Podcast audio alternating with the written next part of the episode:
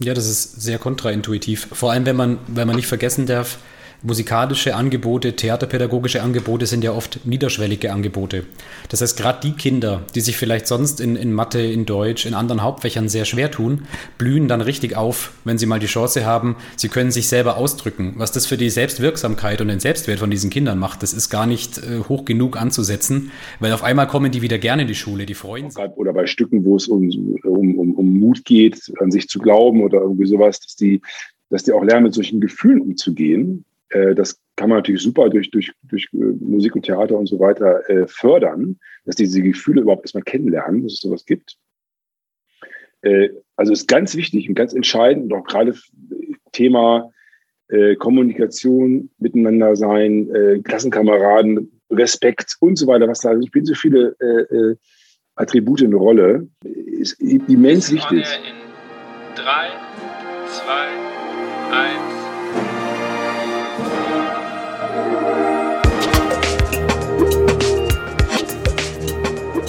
Herzlich willkommen bei On Air, dem Blasmusik-Podcast.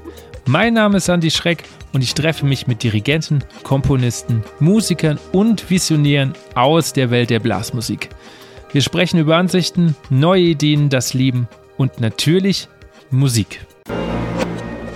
Hallo, wunderschönen guten Morgen, wunderschönen guten Tag oder vielleicht auch wunderschönen guten Abend. Schön, dass du wieder dabei bist bei einer neuen Folge von on Air.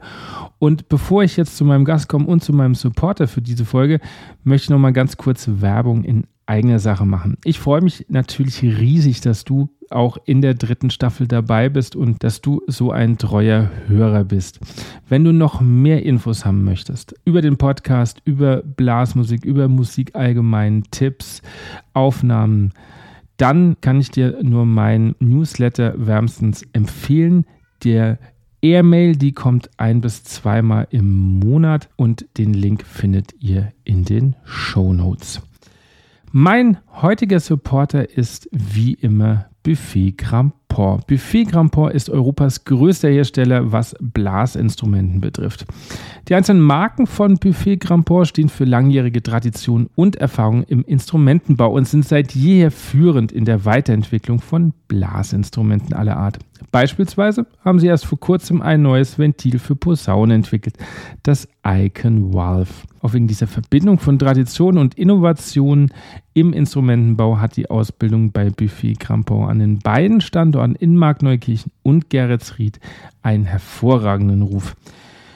Wenn du auch Instrumentenbauer oder Instrumentenbauerin werden willst und daran interessiert bist, dann melde dich doch einfach mal bei Buffet Crampon Schick deine Bewerbung dahin, denn dort werden seit Jahren viele Holz- und Blechblasinstrumentenmacher erfolgreich ausgebildet.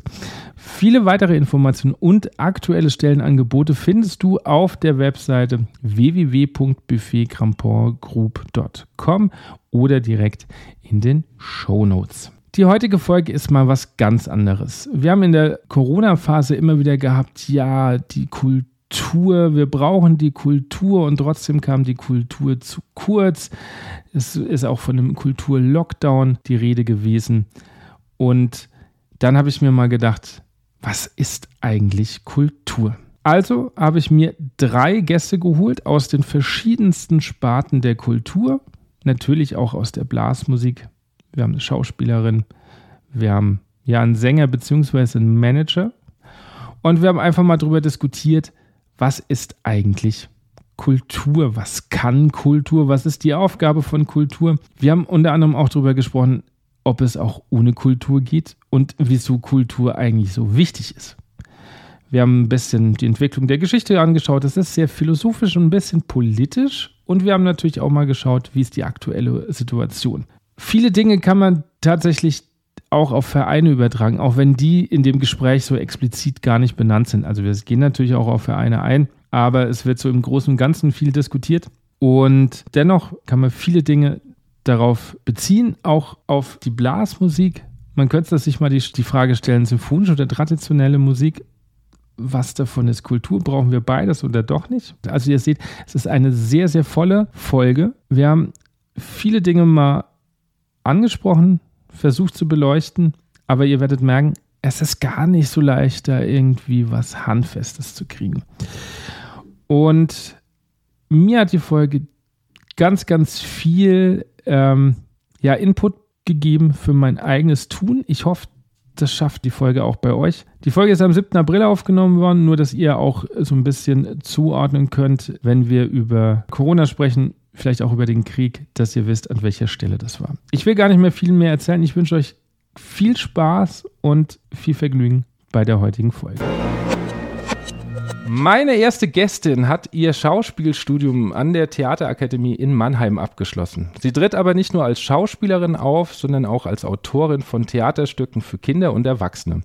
Außerdem ist sie Mitglied des Theater- und Kulturfördervereins Hambach e.V. und führt seit Anfang 2019 mit Backstage ihren eigenen Podcast, in dem sie Künstlerinnen und Künstler aus verschiedenen Sparten vorstellt und einen Blick hinter die Kulissen wirft. Nachdem ich letztes Jahr bei ihr zu Gast war, freue ich mich, dass sie heute zu mir gekommen ist und sage herzlich willkommen, Leni Bormann. Hi, schön, dass ich da sein darf. Mein zweiter Gast hat zunächst Lehramt Deutsch und Sozialkunde an der Ludwig-Maximilians-Universität München studiert. Seit 2013 ist er Schulleiter des Musikzentrums Minteltal und war mit 23 Jahren einer der jüngsten Schulleiter eines Musikausbildungseinrichtungen Deutschlands. 2017 legte er noch seinen Master im Hauptfach Blasorchesterleitung bei Professor Hermann Pallhuber an den Hochschulen Stuttgart und Mannheim ab. Seit 2018 ist er Bezirksdirigent und künstlerischer Leiter des Kreisjugendorchesters im Bezirk Günzburg und seit Mai 2020 Kulturreferent des Marktes Jetting-Scheppach. Ich sage herzlich willkommen, Christian Weng. Hallo, schön, dass ich heute da sein darf. Und mein dritter Gast ist studierter Kommunikationswirt und Sänger. Seit über 25 Jahren steht er auf der Bühne und hat mit seiner A Cappella-Gruppe Maybe Bob einige Erfolge gefeiert und gehört damit zu den Top-Acts der Kulturszene. Er ist seit 1999 Geschäftsführer der CBS Kulturbeutel GmbH und hat seinen Schwerpunkt nun gesundheitsbedingt noch mehr auf das Kulturbooking, Marketing und Coaching im Kulturbereich verlagert. Ich freue mich sehr, dass er zugesagt hat und darf ihn herzlich willkommen heißen, Sebastian Schröder. Schönen guten Abend. Hallo. Ja, Schön, dass ihr drei hier seid, dass das so funktioniert hat. Bevor wir jetzt so tief in das Thema gehen, meine Standardfrage.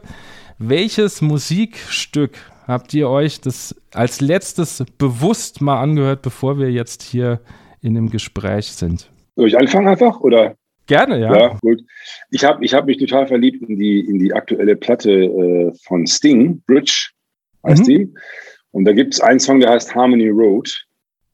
Ich glaube, der ist ein Fünfer oder so, aber der hat es mir echt angetan. Also den habe ich bestimmt schon hundertmal gehört. Der, der Typ, der, der haut immer wieder Perlen raus. Ich kann das immer gar nicht glauben. Und äh, dies ist so eine, also Harmony Road von Sting. Und war äh, vorhin auf dem Fahrrad auch unterwegs, habe das unter anderem gehört und war dann ganz beseelt, immer wieder. Ja, sehr cool.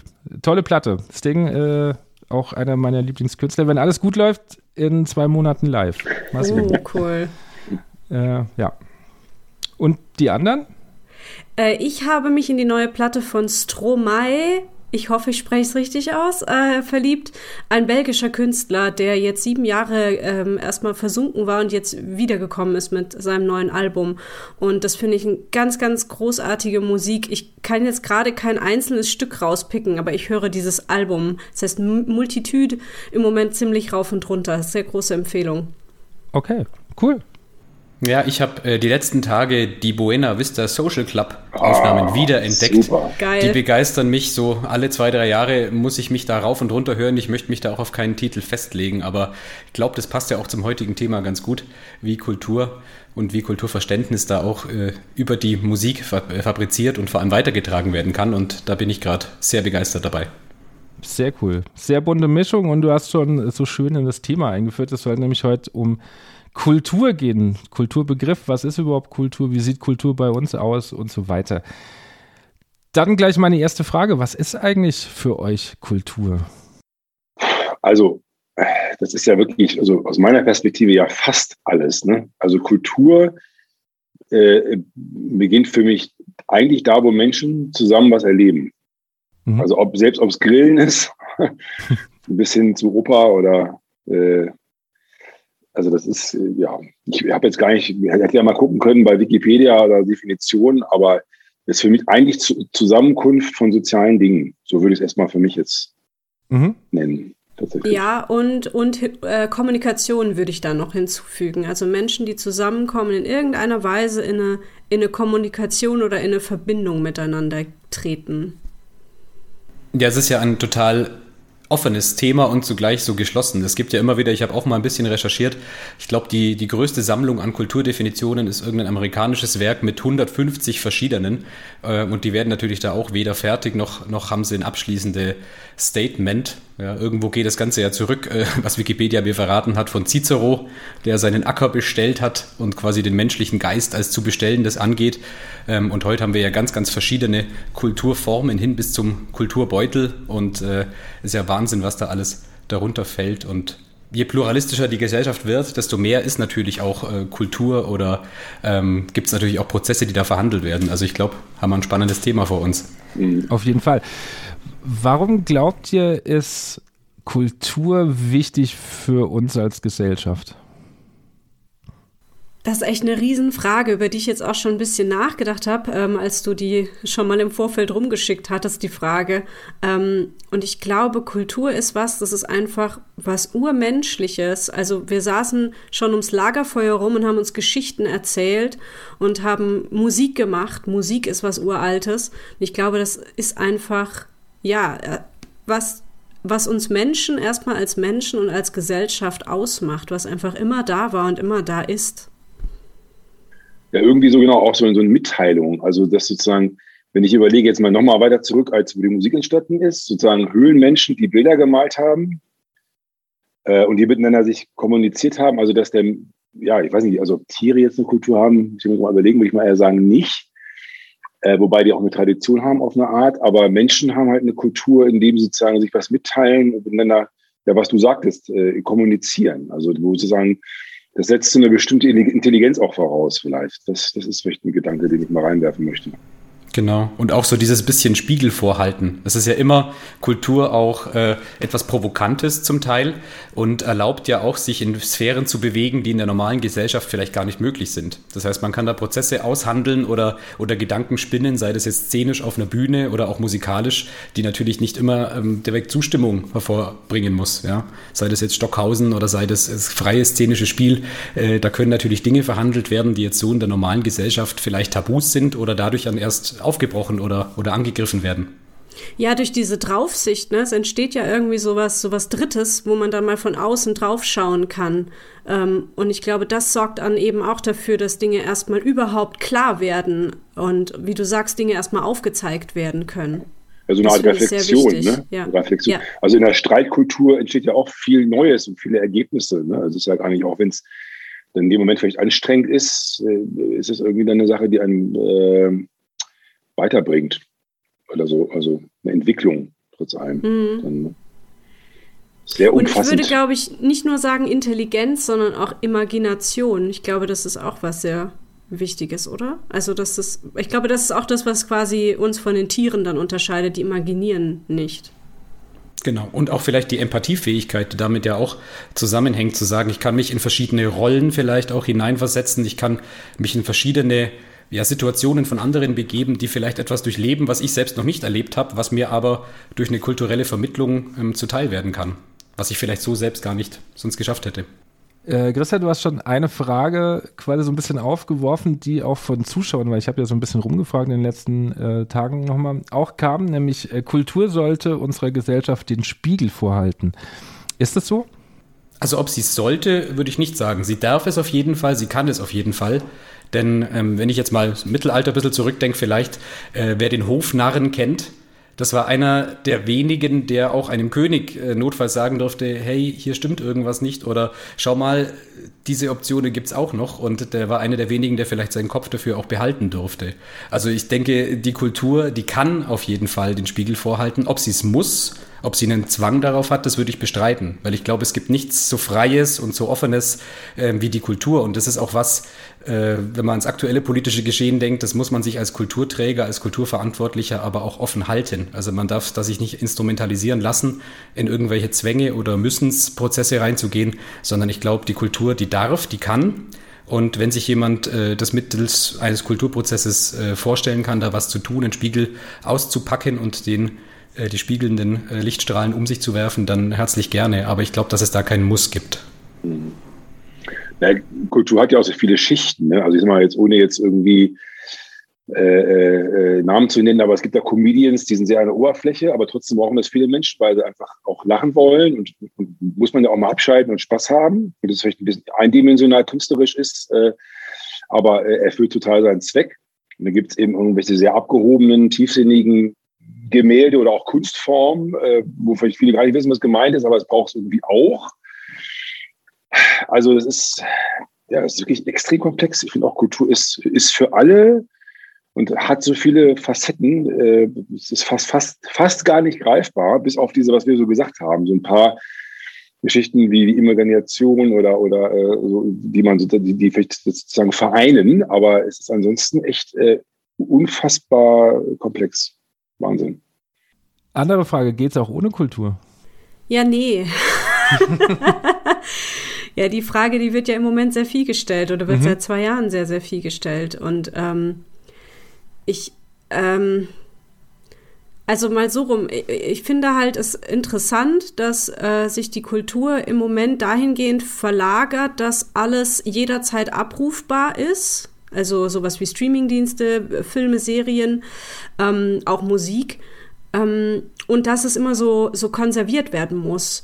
Also, dass man auch, wenn man, wenn man dann mal auf ein Konzert geht, Live-Konzert, dann haben ja doch irgendwie alle wieder Smartphone in der Hand und machen Filme und Videos und, ähm, und Fotos, um das irgendwie zu konservieren, um das irgendwie ne, so aufzuheben für später oder so, anstatt in diesem Moment zu leben. Und ich glaube, das ist ganz, ganz wichtig, dass wir als, als Menschen da auch wieder das Vertrauen darin haben, mit anderen Menschen in einen Raum zu kommen und dieses Live-Erleben zu haben. Ich bin jetzt ein bisschen gerade abgedriftet, aber ich glaube, das ist, das ist, glaube ich, das, was eben auch die Kultur ausmacht und was so, was so wichtig ist und worauf wir eigentlich nicht verzichten können. Ich glaube nicht, dass wir bis in alle Ewigkeiten mit Netflix zufrieden sein können. Da fehlt dann was also ich sag mal, um ein bisschen das provokant mal reinzubringen, natürlich geht theoretisch Menschsein ohne Kultur, also jetzt mal rein theoretisch, wie gesagt. Ich sag mal, wenn Leute ums Überleben kämpfen müssen, dann denken sie nicht an Kultur. Aber gleichzeitig, glaube ich, geht es nicht ohne Kultur, weil wir Menschen es einfach brauchen, um uns auszudrücken. Also mal jetzt ein ganz krasses Beispiel, selbst im Konzentrationslager, äh, wo viele, viele Menschen gestorben sind, gab es Musik. Also haben die Leute ihre Geige rausgeholt und mussten irgendwie und ein gemeinsames Lied singen, was auch immer, weil es nicht auszuhalten war. Das heißt, selbst in, in äh, ja, muss man jetzt so im Angesicht des Todes oder wie auch immer, will das jetzt nicht zu krass formulieren, aber äh, schwingt, kommt es bei Menschen hoch, das schwingt, dass ich mich irgendwie ausdrücken muss, dass ich mir irgendwie mein Leid, äh, was auch immer, kommunizieren muss, um es irgendwie auch zu schaffen, zu überleben oder die Hoffnung zu haben, auch zu überleben. Ähm, und deswegen ist es, glaube ich, nur in der Theorie möglich, aber äh, ist auch nicht eine Sorge als Kulturschaffender, ob die Leute wieder kommen, weil damit äh, verdiene ich ja mein Geld oder wir als Band. Aber ich glaube tatsächlich, was du sagst, ich bin auch, ich liebe auch Streaming und gucke gerne Netflix und habe irgendwie, glaube ich, drei verschiedene Abos oder vier. Aber es ist irgendwann auch mal dann gut. Ne? Konserve. Aber ich glaube, äh, um nochmal auf die Frage zurückzukommen, ohne Kultur, ich, ich glaube, je nach, gut, natürlich nach Kulturdefinition, ich glaube, der Mensch ist gar nicht möglich, ohne Kultur zu leben, denn wir leben ja immer in einer Kultur. Also es gibt ja, wenn man die Kultur definieren will, es gibt ja äh, vielleicht die bayerische Kultur, die deutsche Kultur. Äh, das hat natürlich auch schon mal zu großen Problemen ähm, geführt, wenn wir so an die 1900er, die Jahrhundertwende denken, äh, was mit diesen Kultur- und Abgrenzungsprozessen da auch passiert ist. Also das darf man da nicht, nicht außen vor lassen. Aber ich glaube, der Mensch als, als Wesen, als fühlendes Wesen, ähm, befindet sich immer in irgendeinem Kulturraum. Ähm, das wäre vielleicht ein Gedankenexperiment zu sagen, okay, in der Theorie kann man sich vielleicht da irgendwie so einen, äh, einen Planeten erschaffen, aber umso äh, wichtiger und schöner sind eben die Aspekte äh, dieses Gemeinschaftlichen, eben des gemeinsamen Ausdrucks. Ich denke, jeder hat da vielleicht auch die Bilder vom Titanic-Film in Erinnerung, ob das jetzt tatsächlich so passiert ist oder nicht. Ich glaube, die spielen am Schluss näher mein Gott zu dir, während die Titanic vor sich hinsinkt. Das ist ja genau dieser, dieser Ausdruck oder dieser Prozess des, des Menschlichseins, des Miteinander Verbundenseins mit einer Weltsprache in dem Fall, mit Musik die eigentlich für jeden zugänglich ist und eben über alle Grenzen, über alle Kontinente hinweg auch verstanden wird. Ja, also Andi so ein bisschen so verstanden von der Fragestellung, dass er so ein bisschen die Live-Kultur meint. Also so, dass wir Menschen Kultur sind, ist ja unfraglich. Das war so ein bisschen, würde ich interpretiert. Mhm. Das ist ja sozusagen die, die provokante Fragestellung, ob man auch, wenn man einfach jetzt morgen sagen würde, ab morgen schließt alle Theater, so, ne, was jetzt sozusagen mein, mein Business wäre, würde der Mensch dann aufhören, Mensch zu sein? So, so eine Frage wäre ja mal irgendwie, äh, kann man natürlich nur in der Theorie beantworten, aber ja, ich würde es nicht ausprobieren wollen. Genau, genau. Also ich finde auch den Gedanken gruselig. Mir kommen, mir kommen da dann Bilder in den Kopf von Büchern, die brennen. Ne? Also es ist, es ist ähm, ein ganz starkes Bild, finde ich, wenn Kultur nicht sein darf oder, oder nicht funktioniert oder irgendwie nicht ist. Das ist, ähm, da fehlt was ganz Entscheidendes. So. Ja, ich will mal, das ist eine, eine Sache, die ich oft mit, mit Kunden, also mit Theater, äh, mit Intendanten habe oder so mit, mit äh, die halt alle auch gar nicht wissen. Die Abonnenten sind ja oft ein bisschen älter dann so auch, ne, ob die dann wiederkommen oder ob die sich jetzt gewöhnt haben in zwei Jahren. Ich weiß nicht, ob das jetzt zu, schon zu, zu früh ist in, den, in der Fragestellung, aber das ist natürlich eine Sache, die sehr, die, äh, die viele umtreibt. Also sowohl die, diejenigen, die da auf der Bühne stehen, als auch die, die es äh, ermöglicht machen. Ne? Wir machen eine kleine Werbepause, denn ich will euch noch mehr Kultur vorstellen. Denn am 3. bis zum 4.9. findet zum ersten Mal eine zweiteilige Leitmesse für alle Blasmusikbegeisterten statt, nämlich volles Rohr Blasmusik im Dorf Münsterland. Die Messe verbindet Hersteller, Branchenexperten, Fachbesucher sowie Musikinstrumente. Ihr habt dort die Möglichkeit, eine Vielzahl an Holz- und Blechblasinstrumenten zu entdecken, auszuprobieren und zu vergleichen. Es wird Expertenvorträge geben, die zum Diskutieren einladen. Es wird Masterclasses geben, die zum Austausch dienen. Sichert euch jetzt schon die Tickets für den 3. und 4. September bei Volles Rohr Blasmusik im Dorf Münsterland. Die Tickets könnt ihr online auf www.vollesrohr-blasmusik.de erwerben. Den Link wird es auch in den Shownotes geben. Die Messe wird durchgeführt von Vollmer Instrumenten Service, dem führenden Unternehmen im deutschsprachigen Raum für den Verleih und Verkauf von Musikinstrumenten. Ich wünsche euch jetzt wieder viel Spaß mit der Folge. Weil Leni das so ein bisschen aufgebracht hat, ähm, nochmal so auf dieses Streaming und vor allen Dingen auf dieses konserviert ähm, gehen. Und einfach mal die Frage in die Runde stellen, wer von euch noch nie bei einem Konzert oder so mitgefilmt hat, sondern immer im Moment war. Du meinst jetzt, ähm, also nicht, dass eine, äh, bei uns zum Beispiel jetzt ein Orchester mitgefilmt wurde, sondern so, nee, dass nee. wirklich jeder selber auf dem Konzert. Genau, du stehst da und findest das gerade total super und denkst dir, Handy schnell mal raus und, und, und äh, mitfilmen. Also es ist bei mir mal so, mal so. Ich war schon auf Konzerten, wo ich es nicht gemacht habe und ich war schon auf welchen, wo ich es gemacht habe. Das ähm, ich kann jetzt aber gerade auch nicht sagen, warum in dem Moment. Das, das wäre nämlich die nächste Frage noch von ja, mir ja. gewesen. warum macht man das? Weil, also ich habe mich da auch schon ertappt und stelle aber dann immer wieder fest, ich gucke es mir nie an. Nie. Mhm. Das versauert einfach auf dem Handy, statt einfach das mal wirklich wahrzunehmen, aber auch dann die Menschen um mich wahrzunehmen, also die ganze Energie, die im Raum ist. Und man ist dann so für sich und will das irgendwie festhalten und passiert dann doch ist, nicht. Ja, ganz ja, kleine kannst du halt aber nicht, ja. Mhm. Ja, ja ist ja ganz kleine Generationssache. Ich war mal bei Pentatronics auf dem Konzert. Das sind ja diese A Cappella-Stars aus den Staaten, die ab und zu, da, da, siehst du, das sind ja, da bin ich ja schon, ich bin ja eh schon 47, aber dann bin ich ein richtiger Opa, weil die meisten sind so zwischen, sag mal, 15 und vielleicht 25, 30. Die haben alle das Handy die ganze Zeit oben. Ja, wenn du ins Schauspielhaus gehst oder was, dann macht das keiner. So, also ich meine, da hast du natürlich auch noch äh, plus 50 sitzen und so. Und äh, ja, ich kann mich erinnern, ich, also ich mache das fast nie, weil ich es auch tatsächlich extrem äh, äh, lame finde, sich da hinzustellen, das Handy mit dem Handy mitzufilmen. Also ich erinnere mich jetzt gerade an Peter Fox, da war ich vor boah, zehn Jahren mal oder sowas. Ne? Da, da hast du halt getanzt und Spaß gehabt, da ging es nicht ans Film. So, ne? Ich weiß nicht. Das liegt mir ganz, ganz, ganz fern und ich glaube, dass tatsächlich diese Generation nach mir, die es einfach mit einer bestimmten Selbstverständlichkeit machen. Ich glaube, das, das ist auch fast, dass es so ein bisschen verschwimmt, weil also alle unter, weiß ich nicht, also meine Tochter ist ja 18, äh, die, die, die, für die gehört das so mit dem Handy alles immer dabei zu haben, immer dazu und eine Story zu machen bei WhatsApp oder bei, äh, bei, bei äh, Insta oder was, das ist einfach so drin schon, das kriegst du gar nicht mehr raus. Das heißt, wird auch eine gute Frage ist, wie das dann in 20, 30 Jahren bei klassischen Konzerten ist, ob dann da auch alle sitzen und mitfilmen. Ich will es mir nicht vorstellen. Aber warum? Das, das vielleicht. Weil das Handy vom Teufel, weil der, weil, der, weil der Teufel das Smartphone erfunden hat, deshalb. Was war die Frage, warum das gemacht wird? Ja. Ach so. Ich glaube, äh, so witzigerweise gab es ja, glaube ich, so ähnliche Debatten, wenn man jetzt an Walter Benjamin denkt, das äh, Kunstwerk in Zeiten der technischen Reproduzierbarkeit.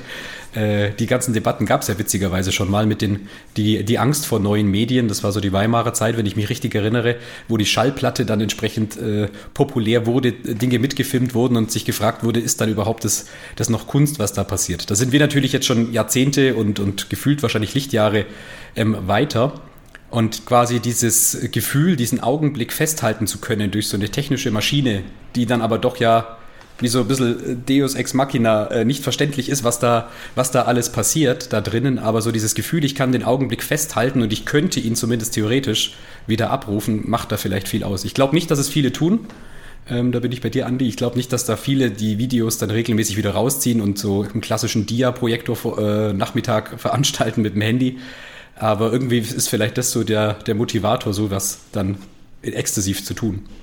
Oder weil es vielleicht einfach dazugehört für die Gruppe und das, das teilen wollen. Ne? Also man sieht ja gerade auf, auf YouTube ganz viele Konzertmitschnitte, so kleine Schnipsel und sowas. Ich glaube, dieses Mitteilen wollen, ey Leute, das war so geil auf diesem Konzert und äh, versuchen das zu transportieren an andere Menschen und das rauszu zu hauen, anstatt es quasi nur für sich zu, zu tun, nur für sich zu behalten. Man muss ja heutzutage alles auf Instagram posten, was man gerade isst und was man gerade macht und wo man gerade ist. Und ich glaube, das zählt da auch mit rein. Es ist eine ganz klare Selbstdarstellung, leider irgendwie. Und auch immer Sachen, ich Leute, ey, ne, so, das ist so, ich habe doch nicht immer mal mein Handy dabei, auch in meinem Umfeld, Leute, die immer dann eine Story draus machen, das ist doch total, da lebst du ja quasi immer in so einem Hybrid, also du lebst in echt und du lebst sozusagen in diesem, in dieser Handywelt aber ich befürchte, das ist leider, um das Thema Kultur nochmal aufzugreifen, das ist leider so, also jetzt in meiner Generation nicht, aber der darunter, glaube ich, so drin.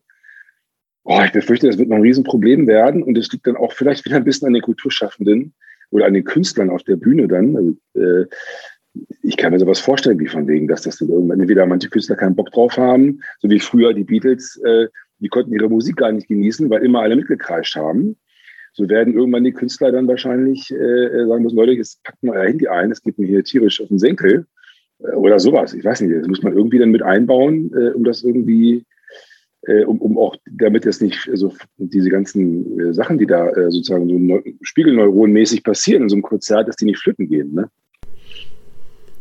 Ja, zumal das jetzt in der Corona-Zeit halt ganz krass ähm, auf diese Seite geschwankt ist von der Online-Kommunikation und die Live-Kommunikation natürlich massiv zurückgegangen ist und dieses Live-Erleben. Wie ich vorhin schon meinte, die Leute müssen sich jetzt wieder trauen, das als was Positives wahrzunehmen, mit ganz vielen Menschen in einem Raum zu sein. Ähm, ja, es fehlt. Und ich denke auch die Dialoghaftigkeit. Das ist jetzt bei uns in der Musik nicht, also es ist entscheidend, aber nicht ganz so entscheidend, wenn ich ans Theatergruppen denke, die ja eigentlich gewohnt sind, auch wenn sie auf der Bühne stehen, mit dem Publikum zu interagieren, zu gucken, wie kommt das, was ich spiele, an, bin ich zu schnell, bin ich zu langsam, äh, brauchen die Leute vielleicht einen Moment, um drüber nachzudenken. Das fehlt natürlich bei so Streaming- oder Online-Formaten immens, weil man hat ja, ja gar kein Feedback, äh, um, um zu schauen, okay, in welche Richtung geht es. Ja, mir wurde in der Corona-Zeit so oft vorgeschlagen, ich soll doch das Theater abfilmen und auf diese und jene Plattform hochladen. Und ich habe immer wieder gesagt, das geht nicht. das funktioniert nicht. Das ist dann ein Film, das ist ein anderes Medium. Theater ist ein eigenes Medium, was von der Energie lebt, die zwischen dem Publikum und den DarstellerInnen, ne? Also das, es funktioniert nicht. Ich habe da schon sehr oft ähm, mit dem Mund fußlich geredet. Ja, man könnte dann sagen, dann kannst du ja auch einen Film einlegen oder guckst dir ein Theaterstück irgendwie äh, an, was es schon gab oder sowas sozusagen. Ja. Äh, ne, wie eine, wie eine, ja. ja. Bei Sebastian weiß ich, ihr habt ja auch schon äh, so Streaming-Konzerte gemacht, wo jetzt kein Live-Publikum da war. Wie war das so für euch, so ohne Rückmeldung? Ja, das fühlt sich dann ein bisschen an wie so eine Film Fernsehproduktion. Ne? Also wenn sie so Fernsehauftritte hatten, das ist ja auch immer mit, da sind ja auch nur Kameraleute und ähm, wer ist dann nicht eigentlich. Das war ja, ist ja beim Streaming letztendlich das Gleiche. Hm, man muss dann auch wieder so Vehikel finden. Wir haben das dann so gemacht, zum Beispiel, dass du äh, dich als Fan oder als Zuschauer konntest du sozusagen eine Zoom-Option dazu buchen, also eine Interaktion. Dann haben wir die Zuschauer eben äh, am Screen an der Bühnenkarte gesehen und auch im Nachkonzert dann mit denen noch ein, äh, ein Interview gemacht oder Talk gemacht sozusagen. Also haben versucht, dieses Konservengefühl äh, durch diese, durch diese, durch dieses Fan-Tool Zoom-Chat äh, so ein bisschen äh, aufzuweichen. Ne? Und natürlich auch, dass dieser Stream, den wir machen, dieser, dieses Live-Event, das gibt es eben nur einmal und ist auch nur 24 Stunden verfügbar. Also es ist auch so eine Art, äh, ist halt so eine, ja, so eine Mischform, wo man halt, und das ist auch eigentlich sehr gut angenommen worden, weil die Leute eben natürlich einfach mal wieder was live erleben wollten. Ist das eine bewusste das ja Entscheidung, dass ich, ja, aber ist das eine bewusste Entscheidung von euch gewesen, dass ihr sagt, okay, wir wollen aber nicht, dass es ähm, ja, kon konserviert wird? Also, dass ihr sagt, okay, es sind nur ja. 24 Stunden ähm, da? Ja, das ist so. Nein, es war eine ganz kleine Entscheidung, dass das nicht dauerhaft verfügbar gemacht wird, weil das eben, sonst wäre es eben zu beliebig gewesen. Ne? Wie hat sich also wir, wir, wissen oder wir sind uns, glaube ich, einig, dass die Kultur in den letzten zwei Jahren ja durch Corona sehr gelitten hat. Also auf der einen Seite hieß es immer, Kultur ist total wichtig und so, aber wir waren die Ersten, die eingeschränkt wurden und die Letzten, die jetzt irgendwas dürfen. Ähm, wie hat sich die Kulturbranche in euren Augen verändert in den letzten zwei Jahren? Also ist es so schlimm geworden oder sind wir jetzt an so einem Punkt, wo jeder, also wo es wirklich so schlimm ist, wie es hieß, oder sind, sind, sind die Scherden doch nicht ganz so schlimm aus eurer Wahrnehmung? Äh, ich würde das mal versuchen, ein bisschen äh, zu differenzieren. Also ich äh, breche jetzt mal eine Lanze quasi für die Laienmusik auch bei uns. Da war es natürlich auch sehr schwierig, weil da sehr viele Ehrenamtliche dabei sind, die quasi neben ihrem normalen Job, der natürlich auch mit ähm, Einschränkungen oder neuen Homeoffice-Pflichten, Kinderbetreuung äh, da ziemlich vollgepfropft war, sich dann auch noch quasi nebenbei um die Organisation von, von Musik, Musikveranstaltungen, Proben, Nachwuchsförderung kümmern mussten. Und ich glaube, das hat einige schon ziemlich an die Belastungsgrenzen auch gebracht.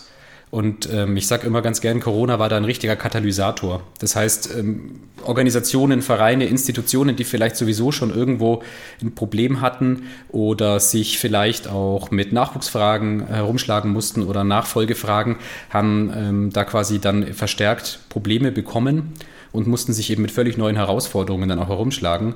Was ähm, aber nicht nur negativ zu sehen ist, es sind ja auch ganz viele tolle neue Ideen, Formate, ähm, auch äh, Ensembles, Gruppen entstanden. Das war auch so ein Effekt natürlich, wenn das Spiel in großen Gruppen, ich sag mal bei uns im, im, Standard, im Bayerischen, haben wir vielleicht auch Orchester, die sonst 40 bis 60 Musiker vielleicht haben, mussten sich ja auch was Neues überlegen. Und da sind auch viele kleine Besetzungen daraus entstanden, viele Ensembles, viele neue Ideen, was anzupacken. Also es ist natürlich immer nicht nur negativ zu sehen, sondern auch positiv.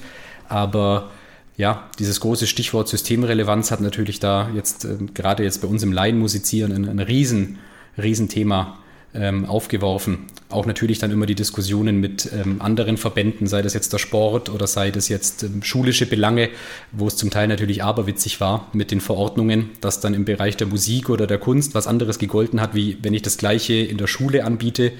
Ähm, das hat sich natürlich dann manchmal schon auch von der Logik her ein bisschen gebissen und ähm, leider haben es natürlich oft die Verantwortlichen vor Ort abbekommen und nicht die, die was dafür konnten. Und das hat, glaube ich, schon einigen ähm, ja, ganz, ganz viel Zusatzarbeit beschert. Aber wie gesagt, die, die sich da wirklich Gedanken gemacht haben, sind, glaube ich, ähm, auch mental gestärkt da herausgegangen. Aber es hat, glaube ich, auch einigen Vereinen, einigen Institutionen schlussendlich den, ja, den Schlussstrich ähm, unter ihre Bemühungen gesetzt, was, was wahnsinnig schade ist. Ja, ich glaube auch, dass das in beide Richtungen geht. Also ich kenne auch einige Künstler, die aufgehört haben oder die das Riten gestellt haben und ihren ursprünglich gelernten oder Beruf wieder ausüben. Ähm, ich kenne aber auch viele, die haben es irgendwie pragmatisch genommen und die haben äh, das, diese zwei Jahre, das dauert ja immer noch so ein bisschen an, weil die Menschen immer noch keine, kaum Karten kaufen, ähm, haben aber das Beste draus gemacht. Ähm, und ich muss auch äh, sagen, ich, also ich wüsste jetzt kein anderes Land so ad hoc, äh, wo Profimusiker so gut unterstützt wurden, also äh, äh, finanziell. Also es gab ja einmal in 2020 November, Dezemberhilfe zum Beispiel für so Profimusiker. Äh, und dann gab es auch diese Soforthilfen, das waren eher so Darlehen, aber ich sag mal so insgesamt so von der Aufstellung her äh, und auch jetzt Neustadt Kultur, da ist, sind wir zum Beispiel auch gefördert worden mit einem Projekt. Also es gibt, ich, am Anfang waren wir so ein bisschen vergessen, das war auch wirklich krass. Die ersten Monate hatte ich echt so wirklich Bammel, dachte ich, oh Gott, oh Gott, was machen wir jetzt? So, mal irgendwie schnell kurz einen neuen Beruf lernen oder so. Aber ja, woran es da lag, entweder hat die Politik dann verstanden, äh, was so, so Kulturschaffen das ausmacht, beruflich auch, was für, was für Konsequenzen jetzt diese Corona-Krise hat. Ähm, äh, ja, aber ähm, da muss ich wirklich eine Lanze brechen. Also auch wenn der Anfang sehr schwer war, so im Nach Nachhinein kann ich mich nicht oder können wir uns als Maybe Bob überhaupt nicht beklagen, was die Unterstützung vom Staat angeht. Ich bin da, äh, äh wir mussten, klar, man musste so ein bisschen umdenken. Wir haben dann DRCD-Produktion gemacht und damit ein bisschen Geld verdient und eben die Streaming-Geschichten damit Geld verdient. Und es war auch deutlich weniger als sonst. Da muss man sich ein bisschen umstellen, dass man eben mehr Geld zum Leben hat. Aber es war jetzt nicht existenziell. Aber das geht jetzt für Maybe Bob, weil wir auch, glaube ich, schon eine eine, eine Fanbase haben. Es gibt auch viele Künstler natürlich, die vorher auch so ein bisschen ja, knapp gelebt haben. Für die war es richtig schlimm. Ja, äh, ich weiß auch nicht so richtig, was hinzuzufügen, was nicht jetzt schon gesagt wurde. Vielleicht noch das Beispiel, das Theater, in dem ich arbeite, das Theater in der Kurve, ist ein kleines äh, Theater mit 50 Sitzplätzen und das gibt es seit 2009. Und kurz vor der Pandemie, wo es also das zehnjährige Bestehen war dieses Theaters, ähm, da war das erste Jahr, in dem das Theater sich vollständig selbst tragen konnte. Jede Veranstaltung war ausverkauft. Wir hatten 70 Veranstaltungen im Jahr. Es war der Hammer. Und wir sind jetzt wieder bei da, wo wir vor zehn Jahren waren. Also jetzt krebsen wir wieder rum mit zehn Leuten pro Veranstaltung. Wir haben sehr, sehr wenige Veranstaltungen, auch deswegen, weil die Leute immer noch nicht kommen. Und ja, wir haben die Zeit auch genutzt für alles Mögliche, tun es auch immer noch. Wir beißen uns irgendwie durch. Aber schön ist es nicht. Und das, mhm. finde ich, sollte man auch sagen müssen. Ne? Also, ja, das ja. Ist, äh, also, das ist ja auch, äh, also überhaupt keine Frage, dass wenn man so in der Kultur arbeitet und gewohnt ist, kreativ produktiv zu sein, dann fängst du auf einmal an, nur noch Fördergelder zu stellen äh, und verschiebst die ganzen Konzerte oder die Aufführung immer weiter nach hinten. Das wird dann so eine Verwaltungstätigkeit und hat fast gar nichts mehr mit, mit konstruktiven äh, Tun zu tun, sondern immer nur so, man, man rettet sich von Monat zu Monat irgendwie weiter und hofft, dass es dann wieder geht. Ist überhaupt nicht im Sinne der Kunst. Äh, äh, aber auf einer Seite war es hilflos, ne? Irgendwie. Muss man durch, ja. Also das möchte ich auch nochmal hervorheben. Wir waren da auch ähm, sehr gesegnet in der, in der Musikszene eben mit diesem ähm, Neustart äh, Kulturprogrammen, das Impulsprogramm.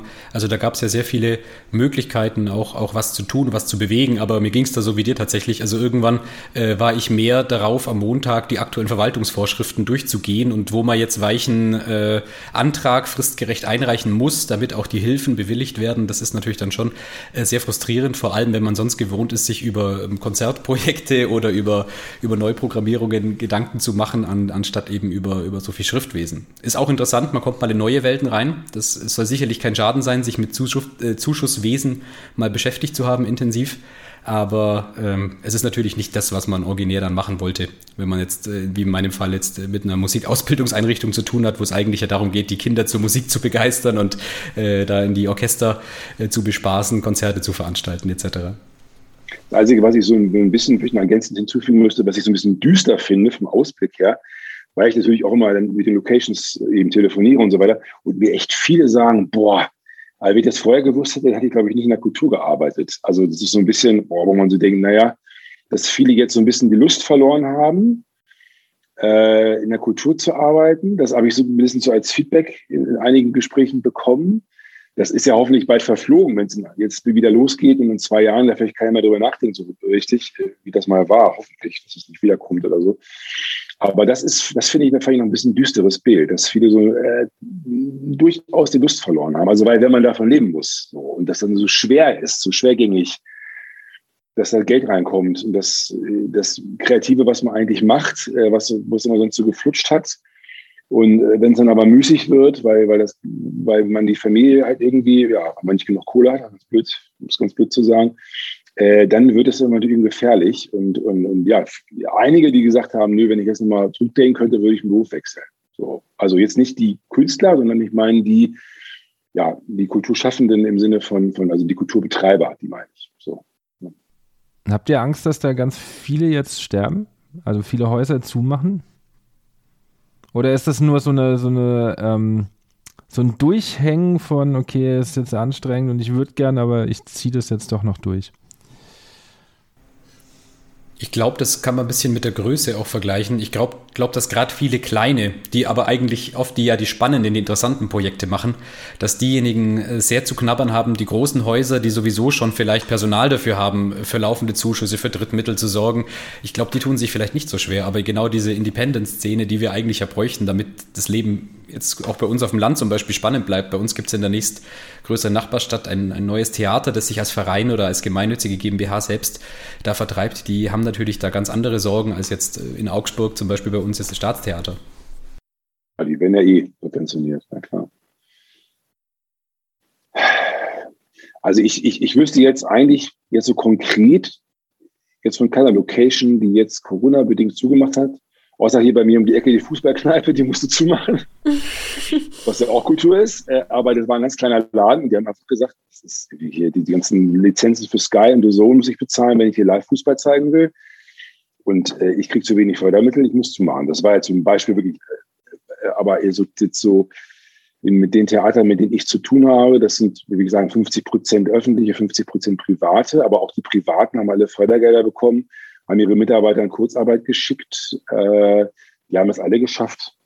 Also vielleicht bin ich jetzt gerade zu optimistisch oder zu euphorisch in meiner Ausführung, aber ich mir ist jetzt, also von meinen Kunden, sage ich mal, von meinen ganzen, ist mir jetzt keiner bekannt, der die Grätsche gemacht hat und gesagt hat, ich schaff's nicht, ich muss aufhören.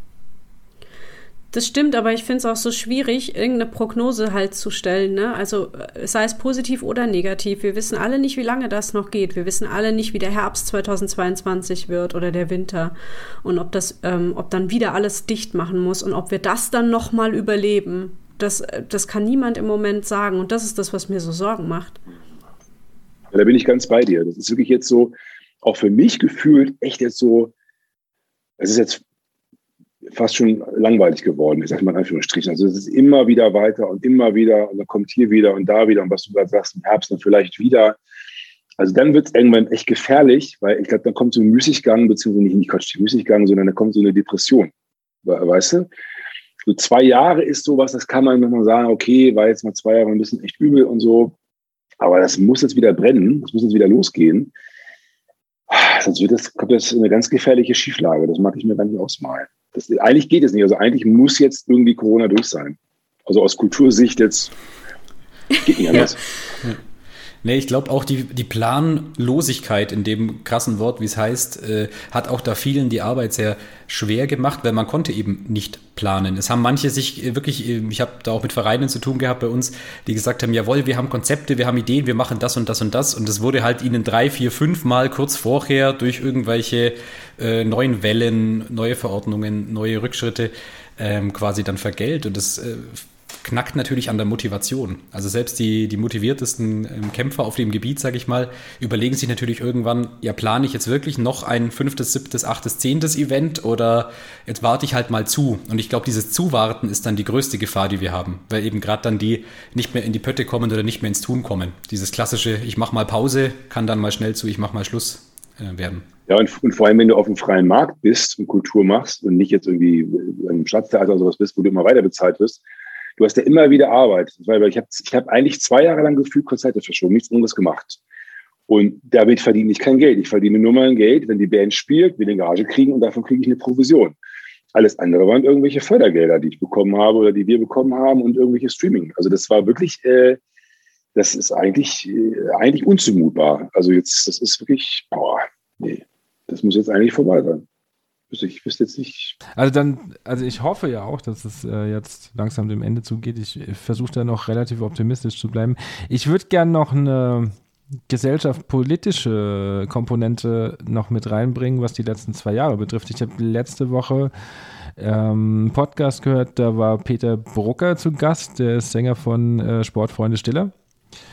Und äh, er sagte so schön, ähm, dadurch, dass es die letzten zwei Jahre kaum Kultur gab, gab es mehr die Möglichkeit der Zerstreuung und der Spaltung in der Gesellschaft. Glaubt ihr, dass wir gesellschaftlich jetzt so schwierig dastehen, politisch gesehen, ähm, weil die Kultur mehr oder weniger, ja, nicht verschwunden, aber deutlich reduziert war. Also glaubt ihr, das würde nicht ganz so, so, so schlimme Formen annehmen mit der inneren Zerrissenheit der Gesellschaft, wenn die Kultur die letzten zwei Jahre präsenter gewesen wäre? Ganz tiefgreifende ja. Frage, ja. Ja, ja. Also ich glaube tatsächlich äh, zwei Dinge zu dem Thema. Ich habe mir am Anfang da auch ganz persönlich sehr schwer getan, weil natürlich gerade diese, diese laute Minderheit, sage ich mal, die natürlich sehr viel Stimmung auch macht, auch sehr viel Platz in der öffentlichen Wahrnehmung bekommen hat. Und äh, da habe ich auch ich selbst mir schwer getan, das wirklich so, diese Zerrissenheit in der Gesellschaft so äh, sehen zu können, weil ich da doch immer recht optimistisch bin, ähm, was, was unseren äh, Lebensstandard hier angeht und, und wie zufrieden wir eigentlich alle sein dürfen, dass wir hier so sind, auch mit den ganzen Unterstützungen, die es ja entsprechend gab. Und ich glaube nicht, dass da ein, ein noch mehr an, an Kultur ich kann mir momentan auch gar nicht vorstellen, in welche Richtung das äh, gehen hätte sollen, ähm, da dazu beigetragen hätte, das, das anders darzustellen. Also tue ich mir gerade persönlich sehr schwer. Also ich glaube auch so vom ersten Impuls her, dass die Gesellschaft jetzt nicht zerrissener ist als vorher. Also dass, oder dass die Corona-Krise jetzt, so habe ich jetzt deine Frage verstanden, also äh, dass die, die Menschen sich jetzt nicht auseinandergelebt haben. Also natürlich ist man irgendwie ein bisschen distanzierter, distanzierter zu Menschen, das ist durch Abstandsregeln, durch Maske und so weiter. Aber ich glaube, dass die Menschen, wenn es wenn wieder alles erlaubt ist, äh, sich ganz schnell wieder umgewöhnen. Äh, und du bist ja auch konditioniert als Mensch. Also wenn, das ist auch so meine Hoffnung. Also ich habe mal mein Buch gelesen. Also es gibt zum Beispiel, aber schon ewig her, ich weiß nicht mehr, wie das hieß. Und äh, aber es gibt sowieso nur, glaube ich, ein Drittel der Gesellschaft, die sich für Kultur interessieren. Diese anderen zwei Drittel oder wie Prozent das auch immer waren, die kriegst du sowieso nicht.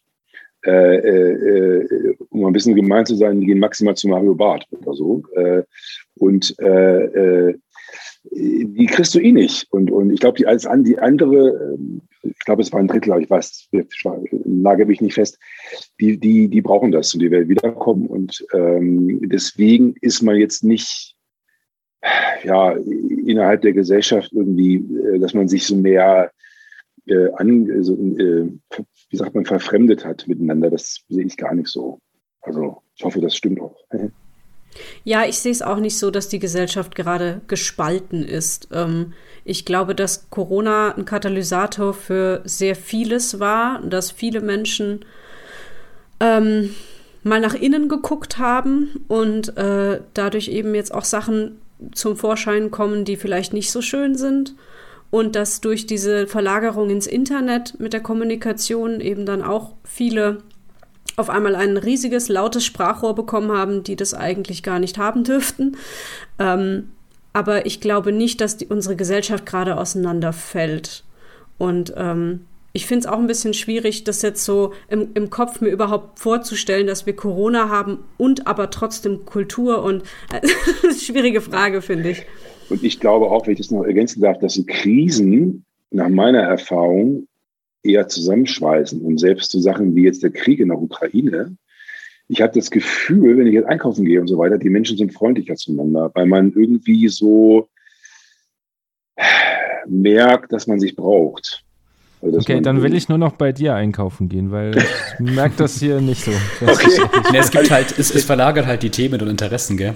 Vielleicht noch, um ein Bild hin, hinzuzufügen, äh, das ich da immer wieder sehr spannend finde. Je nach Übersetzung hört man ja von den, von den Adlern und den Enten oder von den Adlern und den Fröschen. Ich weiß nicht, ob ihr dieses Bild kennt. Äh, die Adler sind quasi diejenigen Menschen, die sagen, jawohl, ich habe mein Leben und wie ich mit den äußeren Umständen umgehe, selber im Griff und ich versuche mein Leben zu gestalten. Ich schwebe quasi über den Dingen. Und dann gibt es eben die Enten oder Frösche, die machen halt nur Quark Quark und nur die Äußeren sind schuld und die anderen sind schuld und das ist schuld und jenes ist schuld. Und ich glaube, das ist eben dieses Gequake, was man eben mit diesem, mit diesem Meinungsbild vielleicht auch, auch merkt und spürt und diejenigen, die vielleicht auch ins Innere gegangen sind, ihre eigenen Themen mal vielleicht angegangen sind, die sind wahrscheinlich auch gestärkt aus dem Ganzen hervorgegangen. Und diejenigen, die eben weiterhin über egal welches Thema äh, quasi quaken, ähm, ja, die sind halt auch da und die haben es natürlich heute in der, in der heutigen Medienlandschaft ein bisschen leichter, auch ihre Themen da zu Gehör zu bringen, als das vielleicht noch äh, früher möglich war. Aber ich glaube, das sind einfach Zustände, an die man sich quasi von der Aufmerksamkeit her gewöhnen ja, leider muss vielleicht. Nicht umsonst ist ja auch Digital, äh, di doch, Digital Detox heißt, glaube ich, äh, großes Thema, quasi zu sagen, okay, wie kann ich eigentlich diese Informationsflut, was ich da komme, selber noch äh, verarbeiten oder was davon muss ich mir eigentlich antun?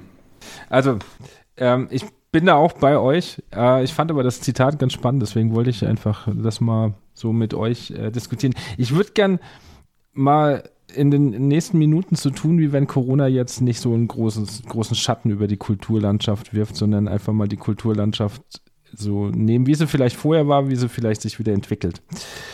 Ähm, meine erste Frage geht äh, dann erstmal an, an Christian. Du bist ja Kulturreferent. Für alle Zuhörer da draußen, was ist ein Kulturreferent und was macht der? Also grundsätzlich, je nach Größe einer Kommune sind es zum Teil ähm, Menschen, in meinem Falle, ähm, ich lebe in einer relativ kleinen Kommune in Bayern mit knapp 8000 Einwohner und ähm, ich bin dort im Marktgemeinderat tätig, also die Kommune ist ein Markt, nennt sich das. Und ähm, ich bin quasi ehrenamtlich dafür zuständig, äh, die Kulturlandschaft hier bei uns für die Leute, für die Vereine am Leben zu erhalten, mitzugestalten, mit neuen Ideen zu versorgen. Und es gibt natürlich aber auch, ähm, sage ich jetzt mal, Kulturreferenten oder dann auch oft Kulturamtsleiter, sage ich mal, von größeren Städten, die machen das natürlich hauptberuflich. Ähm, und dementsprechend ist es bei mir vor allem eine Herzenssache, hier was voranzubringen, eben auch im ländlichen Raum hier kulturelle Angebote zu schaffen oder auch die, die es gibt, zu bündeln oder zu verstärken, wo man es kann. Ähm, ein Thema bei uns ist zum Beispiel, äh, es gibt natürlich Chöre, aber auch zum Beispiel Kirchenchöre und man kann sich das, ich weiß nicht, wie das bei euch so vom Altersschnitt her ist, vorstellen. Das sind nicht immer diejenigen, die in der Nachwuchsarbeit ähm, beim Alter im, im, im Grundschul- oder im Jugendalter ansetzen, sondern da sind die Mitglieder halt doch oft schon deutlich älter. Und die haben natürlich ganz andere Herausforderungen in dieser Zeit, jetzt ähm, nach außen wirksam zu sein, sichtbar zu sein, vielleicht auch Veranstaltungen mitzuorganisieren. Und denen versuche ich da quasi unter die Arme zu greifen und da was vorwärts zu bringen. Okay, was ist dir dann, wenn du sagst, ähm, Ideen auch für, für die Kultur im ländlichen Raum, was ist dir da dabei wichtig?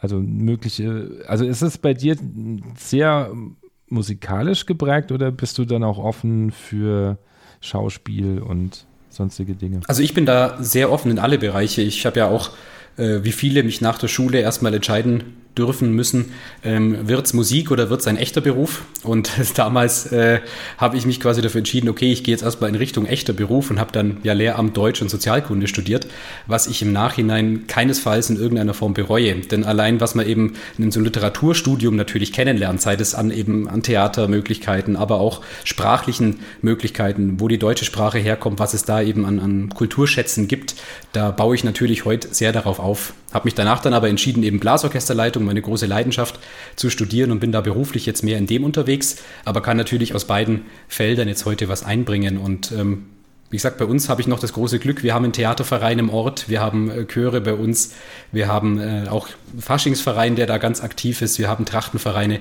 Und wie gesagt, da kann man sehr vieles eben zusammenbringen und, und fördern, was dann dort vor Ort geht was ich als, als Kern eigentlich, vor, also vor allem im ländlichen Raum, aber auch allgemein so als Prämisse immer habe, ist Kommunikation und Kooperation.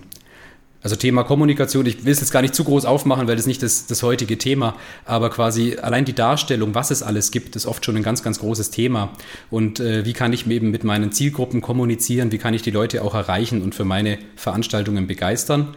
Und bei uns fast noch wichtiger ist das Kooperationsthema. Also wie kann ich auch die Träger von schulischer Bildung, also die Kindergärten, Grundschulen, weiterführenden Schulen mit außerschulischen Bildungsträgern zusammenbringen, damit da Projekte entstehen, damit es eben da befruchtende Möglichkeiten gibt. Weil wenn man jetzt als, als Musikverein zum Beispiel denkt, bei uns gibt es im näheren Umfeld jetzt sieben Musikvereine und die arbeiten alle in ihrer Jugendausbildung zusammen in diesem Musikzentrum Mindeltal, das ich leite. Und wenn wir alle zusammenarbeiten, dann bringen wir halt auch gute Lehrkräfte hierher. Dann haben wir halt auch die Möglichkeit, in größeren Ensembles, Orchestern zusammen aufzutreten. Und das sind einfach so lauter Möglichkeiten, die auch im ländlichen Raum eben so Chancen schaffen, die es vielleicht sonst nicht gibt, wenn jeder nur sein Süppchen kocht oder vor sich hin denkt. Das, das sind meine zwei großen Anhaltspunkte da. Okay. Ich würde gleich mal auf den letzten Zug so ein bisschen äh, aufspringen, nämlich ähm, Kultur und Kinder. Ähm, ich bin ja selber in der Schule tätig und ich nehme immer wieder wahr, dass also mindestens einmal oder zweimal im Jahr kommen irgendwelche Studien wieder. Musik ist ja wichtig oder Kultur, Kunst, Theater spielen ähm, ist total wichtig und das müsste mehr gefördert werden. Auf der anderen Seite werden die Stunden immer runter gestrichen. So. Ähm, wie wichtig erachtet ihr, also nicht wie wichtig, aber was kann Kultur bei Kindern ähm, auslösen, damit die tatsächlich so wichtig ist? Also Leni, du schreibst äh, auch Kinderstücke. Ähm, Sebastian, ihr habt ja jetzt auch ein Kinderalbum gemacht. Ähm, also was wollt ihr vermitteln? Ähm, ja. ähm, ich würde mal gerne noch von einem anderen Projekt sprechen, weil das ist ganz nah an dem, was du jetzt gerade beschrieben hast. Mhm. Ähm, ich bin Spielerin bei der Theaterpädagogischen Werkstatt. Das ist ein Verein, der sitzt in Osnabrück und bietet deutschlandweit und auch in der Schweiz und Österreich ähm, präventive Theaterprogramme an. Und ich bin da in dem Programm Mein Körper gehört mir zu sehen. Das ist ein Programm zur Prävention von sexuellem Missbrauch. Und wir gehen da in die Grundschulen, dritte und vierte Klasse, und ähm, spielen den Schulklassen ganz spielerisch äh, Szenen vor. Natürlich nichts Explizites. Man denkt sich als Erwachsener immer gleich, oh, oh, Gott, ja, was macht ihr mit den armen Kindern? Überhaupt nicht. Es geht, ähm, was, ja, es ist ein ganz spielerisches Programm mit viel Interaktion, aber auch viel Mittel des Theaters, um, den, um die Kinder da gestärkt rauszulassen, um den Kindern eine Möglichkeit geben zu sagen, sie, sie dürfen Nein sagen, sie dürfen Grenzen aufzeigen, sie haben Rechte. Da steckt ganz, ganz viel drin, um da ganz, ganz starke Kinder und starke Menschen draus zu machen. Und ähm, dieses Programm hat jetzt tatsächlich auch unter Corona gelitten, in dem Sinne, dass die Schulen einfach so froh waren, überhaupt irgendwie einen Lehrplan noch durchzukriegen und das irgendwie überhaupt alles noch zu stemmen, äh, dass die einfach gar keinen Kopf dafür hatten, jetzt auch noch irgendwie Leute von außerhalb einzuladen. Und oh Gott, ja, das, das war einfach hu. Und da habe ich auch gedacht, ähm, das ist das fand ich ganz schlimm, weil es auch nachgewiesen war, dass gerade in der Corona-Zeit, wo die Kinder zu Hause waren mit ihren Eltern, mit ihren Familien, ähm, dass es da leider viel, viel häufiger noch passiert ist, dass sexueller Missbrauch stattgefunden hat. Und den Kindern dann nichts mitgeben zu können, weil das dann auch in der Schule gar nicht mehr vermittelt wird, das fand ich persönlich ganz, ganz schlimm. Und das ist jetzt ein sehr krasses Beispiel, was Kultur bringen kann. Natürlich äh, in meinen Kindertheaterstücken geht es nicht um sexuellen Missbrauch, ähm, aber auch da ist es so, dass ich immer versuche, den Kindern was mitzugeben, den Kindern irgendeine Message mitzugeben. Und wenn es nur was ganz Spielerisches ist, ich mache da da jetzt nicht den moralischen Zeigefinger. Ähm, aber ja, ihnen zu sagen, sie sind stark und sie sind selbstständig und sie dürfen Dinge und sie dürfen Spaß haben und sie dürfen Fantasie haben und die Fantasie nutzen für sich. Und ähm, das finde ich was ganz, ganz Wichtiges. Ja, äh, genau. Maybe Bob hat sich äh, auch in der äh, Corona-Pause sozusagen auf so ein, äh, ja, schon pädagogisch aufbereitet, aber natürlich Entertainment-Kinderprogramm äh, irgendwie, ja, eingelassen und das, äh, ich finde es auch großartig. Olli hat ja die meisten Stücke dazu geschrieben. Und ist im Prinzip so auch das, was äh, äh, schon gesagt wurde, wurde den Kindern sozusagen eine Message mitzugeben, eine Botschaft mitzugeben, die natürlich spielerisch verpackt ist, äh, aber die eine Kraft hat. Also da geht es ja um Bewegungsstücke zum Beispiel, die wir haben, wo es einfach darum geht, meine, wie viele Kinder, gerade Jungs, sitzen ständig vorm Rechner und daddeln und können nicht mehr rückwärts gehen oder im Kreis sich drehen, weil sie es irgendwie verlernt haben. Das ist zum Beispiel so äh, bei zwei, drei Stücken, glaube ich, äh, auf der Kinderkram-CD äh, ein Thema. Ach, dann geht es um Hygiene, das Thema Hygiene, alles Mögliche. Also ähm, das war schon seit Jahren ein Bedürfnis von einer Band, das zu machen. Es hat aber nie geklappt, weil wir nie Zeit hatten. Dann kam in Anführungsstrichen zum Glück Corona und dann äh, war die Zeit da, um sowas zu produzieren. Äh, wir sind alle Familienväter, also es hat sich quasi auch aufgedrängt. Ähm, und äh, ja, ich will das jetzt nicht, das, wie soll ich das sagen, dass wir jetzt da irgendwie tiefgreifend so, und auch sehr ernste Themen wie bei dir jetzt irgendwie natürlich das äh, haben das nicht, aber ähm, ist, also auf alle Fälle ist es für die Kinder auch gerade in dieser Corona-Zeit extrem wichtig gewesen, sich mit Musik zu beschäftigen oder mit Theater auch natürlich zu beschäftigen. Äh, das merke ich bei meinen Kindern ja auch immer einfach, damit, weil die einfach dann Emotionen haben. Die lachen dann, die kreischen dann, die bewegen sich dann. Äh, äh, ähm, auch gerade oder bei Stücken, wo es um, um, um, um Mut geht, an sich zu glauben oder irgendwie sowas, dass die, dass die auch lernen, mit solchen Gefühlen umzugehen. Äh, das kann man natürlich super durch, durch, durch äh, Musik und Theater und so weiter äh, fördern, dass die diese Gefühle überhaupt erstmal kennenlernen, dass es sowas gibt. Also ist ganz wichtig und ganz entscheidend, auch gerade Thema Kommunikation, miteinander sein, Klassenkameraden, Respekt und so weiter, was da spielen so viele Attribute eine Rolle, ist immens wichtig. Also auch gerade wieder, wir hatten es ja vorhin, äh, Thema immer Handy, ne? immer, immer äh, Handy am Mann oder an der Frau. Äh, das ist äh, quasi Kontrapunkt. Kinder wegkriegen davon, vom Bildschirm äh, und äh, Musik, Theater genießen lassen. Oder eben mit, interaktiv mitmachen. Das ist A und O. Warum das immer weiter gestrichen wird, Andi, weiß ich auch nicht. Keine Ahnung. Ich, die Österreicher, die haben auch schon gestöhnt, dass das immer weiter gekürzt wird. Ich verstehe es auch nicht. Ja, das ist sehr kontraintuitiv. Vor allem, wenn man, wenn man nicht vergessen darf, musikalische Angebote, theaterpädagogische Angebote sind ja oft niederschwellige Angebote. Das heißt, gerade die Kinder, die sich vielleicht sonst in, in Mathe, in Deutsch, in anderen Hauptfächern sehr schwer tun, blühen dann richtig auf, wenn sie mal die Chance haben, sie können sich selber ausdrücken. Was das für die Selbstwirksamkeit und den Selbstwert von diesen Kindern macht, das ist gar nicht äh, hoch genug anzusetzen, weil auf einmal kommen die wieder gerne in die Schule, die freuen sich. Da ist ein Projekt zum Beispiel, wo in Musik was gemacht wird, äh, erlebe das Schulhaus. Auf einmal sind die im Schulhaus unterwegs und, und begeistern sich für ihre Umgebung die sie sonst vielleicht angstbesetzt nur wahrgenommen haben. Und allein diese Möglichkeiten, diese strahlenden Gesichter dann zu sehen, das ist gar nicht ähm, ja, groß genug aufzuhängen. Wir haben auch jetzt ähm, als Corona-Projekt mit unserer Grundschule im Ort, also unserem Musikzentrum und die Grundschule, ein Video erstellt. Da haben von uns Kinder aus der Bläserklasse äh, musiziert. Dann haben Kinder dort mit iPads äh, gefilmt, quasi eine sinnvolle Bildschirmbetätigung, sage ich einmal. Äh, dann haben Kinder im Chor zusammen gesungen und das natürlich in dem Kontext äh, von Corona war natürlich irre, weil das zum ersten Mal im Sommer möglich war, natürlich vor allem draußen, wächst den Auflagen, aber das Produkt ist der Wahnsinn, was die da auf die Beine gestellt haben. Also wer das anschauen will, auf den Seiten der Grundschule Jettingen-Scheppach ist das äh, Video auch zu sehen und einfach äh, wahnsinnig toll. Hm. Ja, also verlinke ich auf jeden Fall in den Show Notes. Kann, kann man sich dann angucken. Darf ich noch ähm, was hinzufügen? Weil was ich, was ich ähm, total wichtig auch zu, fürs, fürs Verständnis finde, ist, die Kinder wachsen im Moment in dieser Corona-Pandemie auf. Die, die lernen von Grund an, ich, ich teile mein Pausenbrot nicht, ich ziehe eine Maske auf, ich halte Abstand. Das ist bei denen komplett drin. Das merke ich, wenn ich mit den Dritt- und Viertklässlern spreche. Und das hängt überall in der Schule, hängen diese Zettel. Ich halte Abstand, ich teile mein Pausenbrot nicht. Und ich finde das so krass, in was für einer Welt die aufwachsen. Ja, du schüttelst schon den Kopf, genau. Ja, ja. Das ist gar nicht vorstellbar. Und ähm, gerade dann ist es so wichtig, ähm, mit Kultur den Horizont zu erweitern und zu sagen, das ist Kommunikation und das sind nicht nur zwei Augen über einer Maske.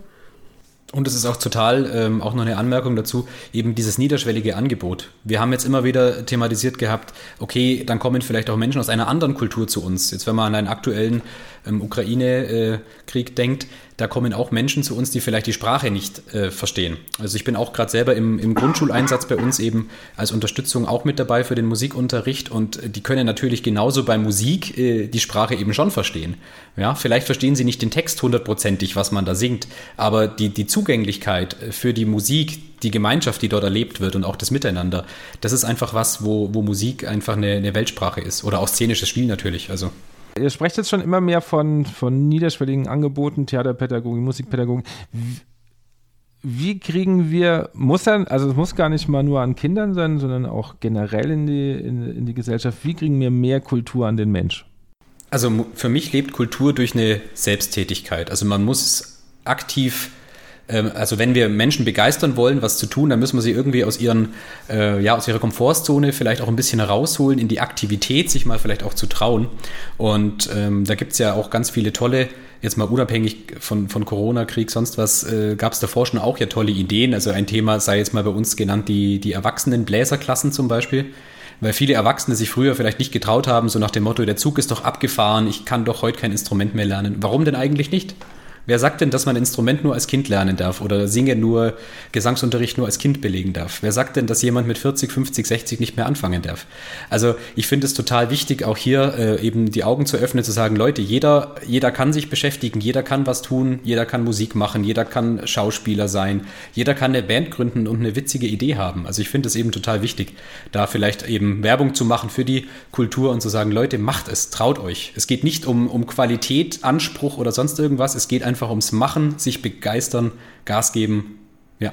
Ja, was natürlich ein Problem ist bei der Kultur, so ein bisschen, ähm, das hast du gemerkt, so in der, an der, äh, am Anfang äh, von der Corona-Zeit, äh, wir haben so eine schwache Lobby. Und das, äh, leider braucht man ja viel Geld, um viel zu machen. Ist ja egal, ob es im Amateurbereich ist oder im Profibereich. Äh, du, du musst eine starke Lobby haben. Und ich meine, wenn man so in die Politik guckt, wo die ganze weiß ich nicht, Pharmaindustrie, Automobilindustrie, alle schlawenzeln sie mit ihren Lobbyisten um die Politiker rum. Und der Kultur gab es irgendwie sowas gar nicht.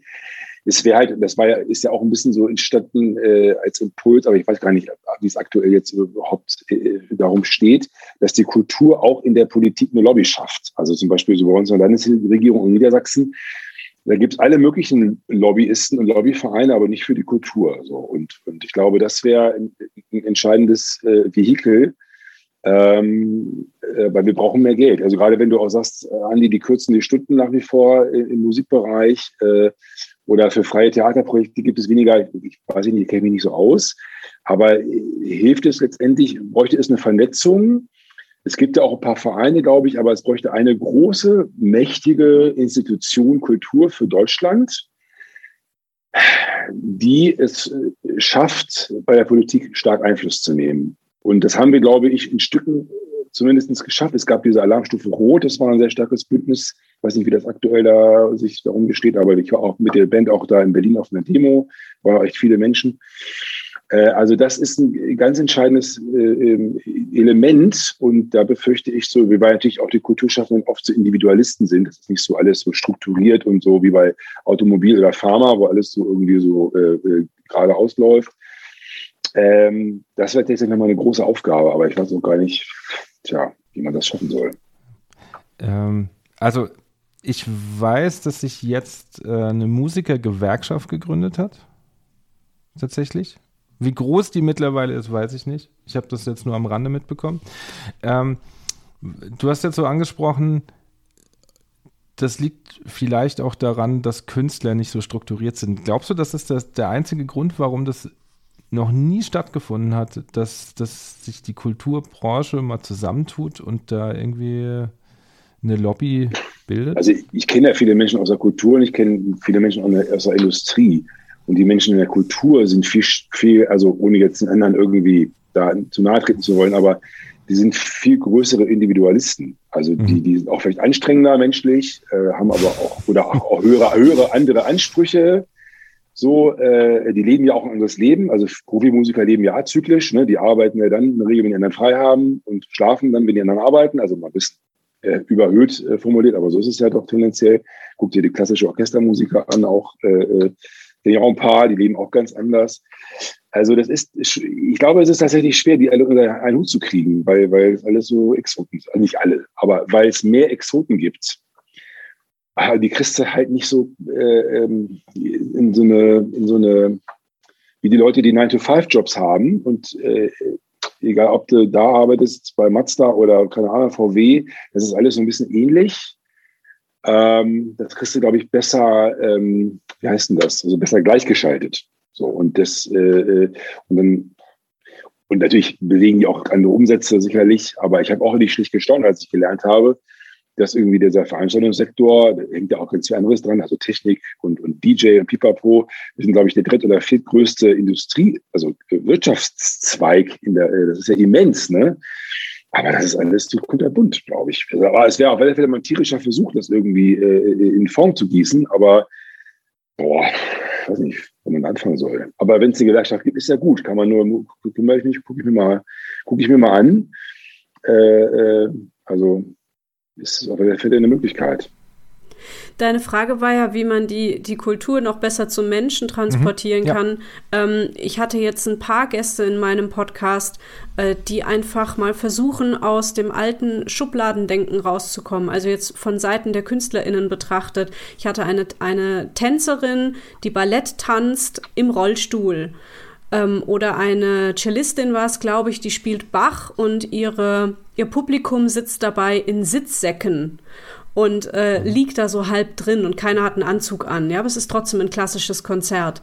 Und ich glaube, das ist auch was, was ähm, wir als KünstlerInnen einfach mal so ein bisschen uns vor Augen halten können. Es, es gibt mehr als das, was wir gewohnt sind. Ein klassisches Konzert darf auch anders stattfinden und ist dann vielleicht inklusiver auch ähm, oder ist einfach offener. Ich glaube, wir brauchen auch eine gewisse Offenheit. Auf jeden Fall. Ich habe ähm, in, in der Vorbereitung mir ein paar Sachen rausgeschrieben und dann ich, bin ich über ein Zitat ähm, gestolpert, das hätte ich sonst gebracht, aber das passt gerade so schön dazu, von äh, Pierre Boulez, der äh, mal gesagt hat, eine Kultur, die nicht imstande ist, mit ihrer Tradition zu brechen, stirbt. Kultur braucht keine falsche Sicherheit, sondern offene Türen und ein Risiko. Also wirklich mal, ähm, glaubst du, dass äh, da auch noch zu viel Angst ist mit, mit klassischen Gegebenheiten zu brechen. Also ein Publikum muss immer so vor mir sitzen. Ein Publikum muss das machen, wir müssen als Künstler das machen. Ähm, glaubst du oder glaubt ihr, dass, dass das langsam aufbricht oder dass da noch zu viel Angst ist, das auch mal ganz anders zu machen? Also ich sehe es, dass es äh, zumindest bei Einzelfällen schon stattfindet. Und das gibt ja auch diesen, diesen spannenden Studiengang der Musikvermittlung, der sich damit auch befasst. Zu schauen, wie vermittelt man Musik in dem Fall an den Hörenden. Und ähm, ich glaube, da passiert schon ganz viel, weil das ja auch was sehr... Ähm, da geht es ja jetzt nicht nur um, um, weiß ich nicht, um so äußere Dinge wie wie gestalte ich ein Konzert. Da geht es auch um, um, um Bodyshaming oder um Sexismus. Warum muss denn die Frau äh, auf der Bühne, die da irgendwie dirigiert, warum muss die denn einen Anzug tragen? Darf die auch ein Kleid anhaben? Und muss die wiederum ein Kleid anhaben? Darf die auch einen Anzug tragen? Also, ne, das sind so diese, ich glaube, das ist was, da werden viele, viele Themen angesprochen. Und man muss immer mal wieder sich diese Frage stellen, muss es eigentlich so sein? Könnte man es anders machen und wird dadurch nicht plötzlich was ganz Neues erschaffen, was viel cooleres. Absolut. Aber ich glaube, das dafür könnte Corona wiederum ein Katalysator sein. Ich glaube, da wurden jetzt schon sehr viele richtig experimentelle Dinge auch, äh, sage ich mal, abgefeuert, äh, die da entsprechend in diese Richtung gehen. Denn ähm, ja, die alten Formen müssen zum Teil überholt werden und ähm, frühere Tabus, ein klassisches Konzert hat so auszusehen, ähm, können einfach unter diesen Aspekten vielleicht aufgebrochen werden, weil es vielleicht auch praktischer wäre, zum Beispiel in einer Industriehalle mal ein klassisches Konzert zu machen, weil die halt so und so viel Kubikmeter mehr Luft hat. Da hat sich vielleicht früher keine Gedanken darüber gemacht, aber äh, nachdem quasi die Veranstaltungsbranche, äh, vor allem in diesem klassischen Bereich, vielleicht jetzt mal gezwungen ist, neue Formen zu denken, ähm, ja, mag das der Schaden vielleicht gar nicht sein. Ich denke ganz schlicht, dass äh, Kultur lebt eigentlich äh, einfach vom kreativen Output äh, der Künstler und auch sicherlich der Kulturschaffenden, die das sozusagen, das, das Bett sozusagen bieten. Also solange es so phänomenale Typen gibt wie, keine Ahnung, Helge Schneider äh, oder also der ja auch quasi kurz vor Anarchie oder der ist ja eigentlich anarchisch, also äh, äh oder eben, äh, äh, was Leni meinte, diese, diese aufgebrochenen Geschichten, äh, dass man mit, mit solchen Tradition bricht. Das finde ich auch super, super Sache. Also das liegt einfach daran, Kultur lebt von Kreativität. Und wenn wir immer neue Ansätze haben, äh, werden die Leute das auch äh, honorieren und immer wieder kommen. Ich weiß so damals vor 20 Jahren, ich weiß nicht, ob ihr das kennt, da gab es so äh, Wittenbrink, das ist im Schauspielhaus so eine Produktion. Das war so eine ja, Mischform aus, Schaus aus Theaterstück und, und ja, fast Musical, will ich sagen. Das war für mich zumindest ganz neu. Ich glaube, es war auch in der, in, der, in der Theaterlandschaft relativ neu zu der Zeit. War auch tierisch erfolgreich, hat mich auch tierisch gekickt. Also, dass die Schauspieler äh, auch, es können ja, die meisten können ja auch echt gut singen. Und die singen halt nicht so technisch wie ein Sänger, sondern die singen einfach mit Ausdruck. Und das ist ja manchmal ja fast besser, als wenn man immer zu, zu viel über nachdenkt, wie man eigentlich singt. Und das hat mich total geflasht, diese, diese Wittenbrink-Produktion im Torschau aus Hannover. Da war ich also verschiedensten. Und das war auch so ein Beispiel. Ich war ganz so ein Theatergänger und zack, haben sie mich gehabt. Und ich war ein paar Mal im Theater, weil es einfach eine Kunstform ist, die ich nicht kannte. Ich dachte, oh, jetzt gehe ich in so ein trockenes Shakespeare-Stück. und muss da drei Stunden still sitzen und muss ganz schlau gucken. Und, äh, ne, und dann habe ich da einfach so, so ein, äh, und trotzdem war es ja, klar war es ein bisschen aufgelockert irgendwie durch die Musik, aber es war halt, es war halt äh, einfach anders und es war frisch. Und was man eben auch noch berücksichtigen muss bei diesen ganzen äh, Kulturformen, sage ich mal, dass ja auch ähm, Jahr für Jahr, ja, wie soll ich sagen, durch diese ganze äh, Mediengeschichte auch die Aufmerksamkeitsspanne, also die Fähigkeit der Aufmerksamkeitsspanne von Menschen nimmt ab. Das merke ich bei mir selber. Ne, gibt ja diese ganzen, äh, ganzen potenzierten Phänomene wie bei Insta, wo die Leute sagen, nicht länger als sieben Sekunden, ne? oder bei TikTok noch schlimmer. Da bist du die ganze Zeit nur am Scrollen irgendwie und äh, das muss man mit reinnehmen. Und das ist zum Beispiel ein Vorwurf, den ich manchmal an, an die klassischen Orchester habe, äh, die unglaublich geile Musik machen, aber ähm, wie soll ich sagen, da ist mir diese Darreichungs-, die Darbietungsform ein bisschen zu staubig. Und da fange ich dann an, mich zu langweilen. Und dann auch die, die, die Musiker dann im Orchester, dann hat der eine gerade mal eine Generalpause für eine Zeit lang, der puppelt sich dann in der Nase oder guckt sich seinen Bogen an oder was weiß ich was. Da denke ich immer so, Alter, ey, du bist auf der Bühne, du kannst dich hier nicht irgendwie so tun, als wärst du, ne, so. Ah, da habe ich mal so ein bisschen, da bin ich, da bin ich ein bisschen abgeturnt von und deswegen tue ich mich da ein bisschen schwer mit. Äh, was natürlich weiß gut nicht für alle Orchester geht, aber ich äh, hatte mal eben eins erlebt, wo ich dachte, das ist extrem professionell und die, die so und ähm, aber wenn man da frisch bleibt und da irgendwie ja, innovativ ist, ich glaube, dann äh, müssen wir keine Sorgen haben, dass die Menschen irgendwann sagen, ach nee, ich gucke lieber Netflix. Und da kommt ja nochmal dieses Stichwort der Musikvermittlung, glaube ich, ins Spiel. Also ich habe da auch schon ganz, ganz innovative Sachen gesehen, wo Symphonien zum Beispiel ein bisschen zerlegt wurden, dafür Texte eingebaut, die dann das sehr gut dazu gepasst haben, die dann einfach so einen richtig schönen, runden, roten Faden über das Ganze gezogen haben, wo auch die Zugänglichkeit halt einfach wieder ein bisschen herabgesenkt wurde, um auch die Menschen, die vielleicht jetzt für die reine Symphonie nicht so viel Verständnis hätten, wie für einen Text, der das Ganze ein bisschen einbettet oder, oder erklärt. Und ich glaube, da gibt es ja ganz, ganz viele tolle Möglichkeiten und Ansätze, die noch nicht alle zu Ende gedacht sind, aber da sicherlich einiges an Bewegung schon reingekommen ist. Ist jetzt allein auch das, ich weiß gar nicht, wie lange es das Studienfach Musikvermittlung schon gibt, aber ich finde das ein wahnsinnig spannendes Feld. Äh, ein Beispiel fällt mir noch ein, man soll sich ja nicht selbst loben, aber wir haben bei Maybe Bob den Erlkönig vertont in seiner Rock-Version. Äh, und das wird ganz viel im Unterricht besprochen. Und ja, äh, das ist für viele Jugendliche. Achso, machst du auch, Dankeschön. also ist tatsächlich für die, für die äh, Teenies, sage mal, die tendenziell da vielleicht ein bisschen oh und so sagen, auch nee, jetzt, jetzt irgendwie hier so ein Gedicht interpretieren oder ich weiß nicht was. Und dann mit so einer Form äh, äh haben wir, also das ist, äh, ist auch wieder so ein, eine, eine, ein Bruch, der irgendwie viele Leute irgendwie rangeführt hat an sowas. Du hast vorhin, und die Frage möchte ich dann äh, so in die Runde mal werfen, ähm, so einen schönen Satz gesagt, ähm, dann hatte ich Angst, ins Theater zu gehen, so ein Shakespeare-Stück mir anzuhören und dann noch intelligent zu gucken dabei. äh, glaubt ihr, dass, dass es auch viele gibt, die ja Angst quasi davor haben? Also mir geht es so ein bisschen so, wenn ich ich war noch nie in der Wagner-Oper. Ich habe einfach Angst vor viereinhalb Stunden da sitzen und dieses Monumentalwerk. Dann habe ich auch Kollegen bei mir im, im, im, Kollegium, die letzte, letzte Woche war das, glaube ich, noch gesagt haben, ich würde gerne mehr ins Theater gehen, um das besser zu verstehen. Ich würde gerne aber mit jemandem reingehen, der mir das erklären kann. Also glaubt ihr, dass, dass das auch mitspielt, dass vielleicht schon mehr da wären, die kommen würden, egal klassisches Konzert, Konzert, Theater, völlig egal. Aber irgendwie zu viel Respekt haben, weil sie sagen, na, ich verstehe es eh nicht und ich will mich da auch nicht lächerlich machen oder ja. Das glaube ich schon. Also ich glaube gerade, dass eben gerade dieser, dieser Witz, was ich, äh, was wir vorhin schon ein paar Mal äh, angesprochen hatten, eben mit diesem Vermittlungsaspekt, dass der immer wichtiger wird, weil die Menschen, gerade wenn sie sowas zu dir sagen, ja eigentlich wenn man mal bei dem klassischen Kulturbegriff von Cicero jetzt bleibt, sie wollen ja ihren Acker bestellen, sie wollen ja sich damit beschäftigen, aber sie wollen halt irgendwie dabei an der Hand genommen werden oder suchen sich da oder wünschen sich Hilfe. Also ich glaube, das kann ja auch ein ganz großer Ansatzpunkt sein und, und Motivator für die Häuser, zu sagen, hey, warum entwickeln wir da nicht Konzepte, um solche Leute quasi einzuladen und das zu öffnen? Ich würde auch sagen, dass die Hälfte, die in irgendeinem Klassiker sitzt im Theater, hat keine Ahnung, worum es geht oder was es sein soll. Das ist natürlich dann gut bei Schulklassen, ist es die Aufgabe der Lehrer, äh, so, ja, die Eltern, weiß ich nicht, aber der Lehrer, das irgendwie so vorzubereiten, dass sie so ein bisschen wissen, worum es geht. bei den Erwachsenen, ja, hat es immer noch auch ein bisschen was mit, ich bin, ich bin, mache mich fein, ich gehe ins Theater, ich, ich, will was gelten, ich mache mal ein bisschen einen auf Kultur.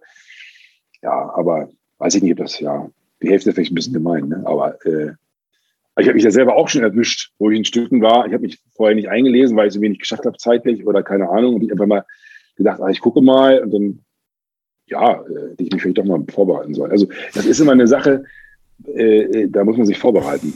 Ja, das ist jetzt, das ist nämlich meine Frage, die jetzt auch so ein bisschen an, an Lini geht, so als Schauspielerin. Äh, und zeitgleich noch die klassische Musik mit einschließt, ähm, weil die Beobachtung mache ich zum Beispiel bei Schülern, dass die sich natürlich schwer tun damit, weil der Zugang nicht so leicht ist, weil ich, also gerade bei klassischer Musik muss ich mich vorher mit beschäftigen. Ich kann mich nicht wie in einem Popkonzert reinsetzen, da habe ich einen 3-Minuten-Song, den habe ich relativ schnell verdaut. In einem klassischen Konzert habe ich 40 Minuten, wenn es richtig lang ist, 60 Minuten nur ein Stück. Also die zeitliche Dimension ist groß. Das heißt, der Zugang ist viel schwerer. Beim Theater ist das ja vielleicht unter, unter Umständen auch so. Also ja, ja. Ich habe auch schon Stücke gesehen, da wurde mir einfach irgendwas hingerotzt. Und äh, dann bin ich da raus und war komplett äh, okay, was mache ich denn damit jetzt? Keine Ahnung, was das jetzt gerade war. Äh, ich finde aber eben es eigentlich total wichtig, nicht dem Publikum die Aufgabe zu geben, dass es sich da irgendwie einlesen muss, dass es vorbereitet kommen muss ähm, und dass es dann bitte möglichst schlau da auch wieder rausgeht und ich dem dann nur eben, wie gesagt, irgendwas hinrotzen muss. Ich finde, meine Aufgabe als Künstlerin besteht darin, und das versuche ich eigentlich auch immer in meinen Stücken, die ich schreibe, umzusetzen, das Publikum mitzunehmen, dem einen, Ansatzpunkt zu geben, einen Anker zu geben und es irgendwie zu berühren.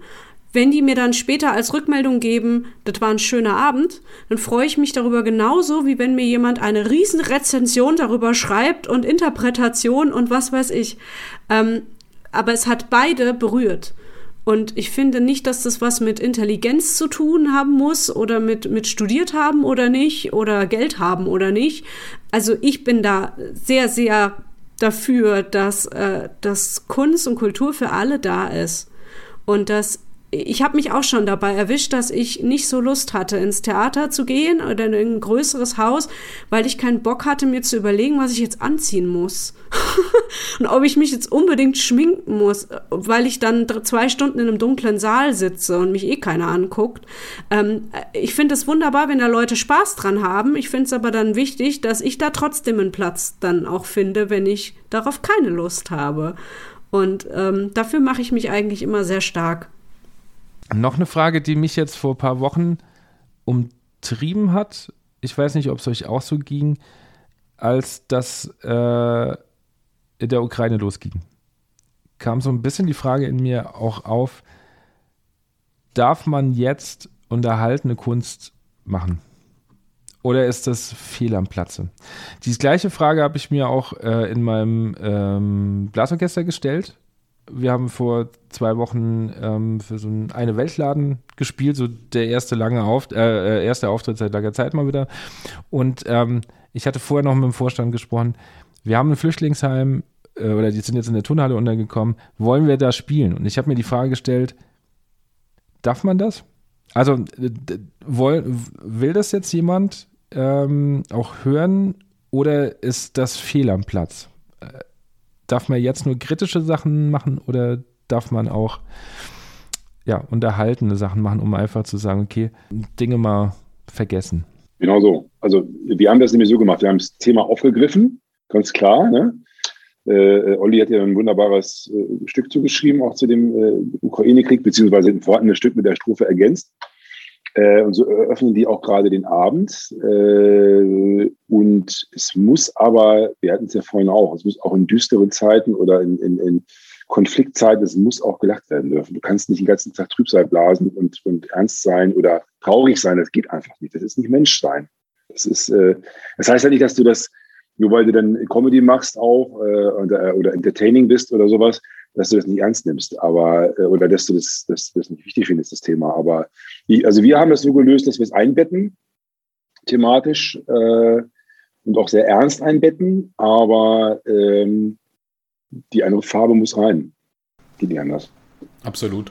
Und genau das ist ja auch der Witz, was Kultur ja schafft. Also äh, mal das Kino kurz ausgeklammert, weil es kann das auch so, aber jetzt das Kopfkino, wenn man äh, quasi schafft, kulturell in andere Welten einzutauchen, auch mal eben dem Alltag zu entfliehen und die Gedanken zu befreien. Ich glaube, das ist ein ganz, ganz wichtiger Punkt. Und ich weiß nicht, ob ihr das auch so wahrgenommen habt. Es sind ja auch ähm, Videos da viral gegangen, wo eine zwölfjährige Geigerin da in, in der Ukraine in einem Luftschutzbunker für die anderen gespielt hat, um sie auch zu beruhigen. Und das sind dann doch, doch wieder ganz positive, berührende Bilder, auch was Musik auch schafft, nämlich die Menschen an, am Herz zu ergreifen und zu sagen, jawohl, ich nehme dich bei der Hand und ähm, gemeinsam kann man auch quasi auch diesen tristen Orten zumindest geistig entfliehen. Und ich glaube, das sind ganz, ganz wichtige positive Signale, die die Kultur hier setzen muss. Ja, also ich hatte mir auch dieselbe Frage gestellt, weil ich ähm, Podcast-Folgen vorproduziert hatte, äh, bevor das Ganze losging und ich mir dann unsicher war, ob ich die jetzt veröffentlichen darf. Ähm, und hatte dann tatsächlich das, diese Gedanken auch öffentlich gemacht und hatte dann auch als Feedback bekommen, doch bitte gerade jetzt, gerade jetzt brauchen wir das. Wir müssen jetzt auch etwas haben, was uns ablenkt oder was uns ähm, aufzeigt, dass es noch etwas anderes gibt auf der Welt.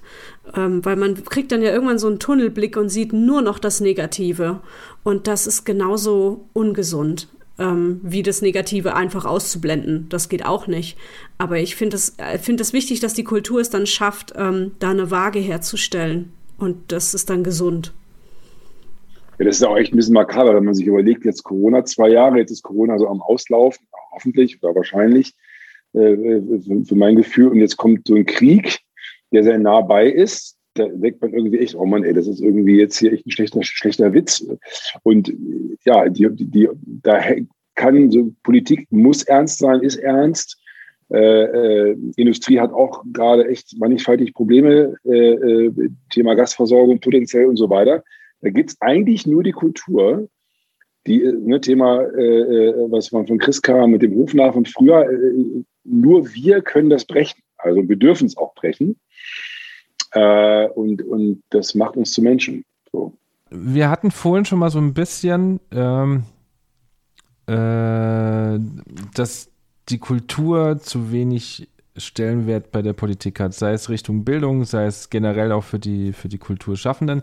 Ähm, es kam eine Zuschauerfrage noch, die ähm, oder derjenige gefragt, was können und sollten politisch Aktive für den Kultbereich explizit tun? Also was würdet ihr euch wünschen, dass, dass da jemand explizit für euren Bereich tun könnte?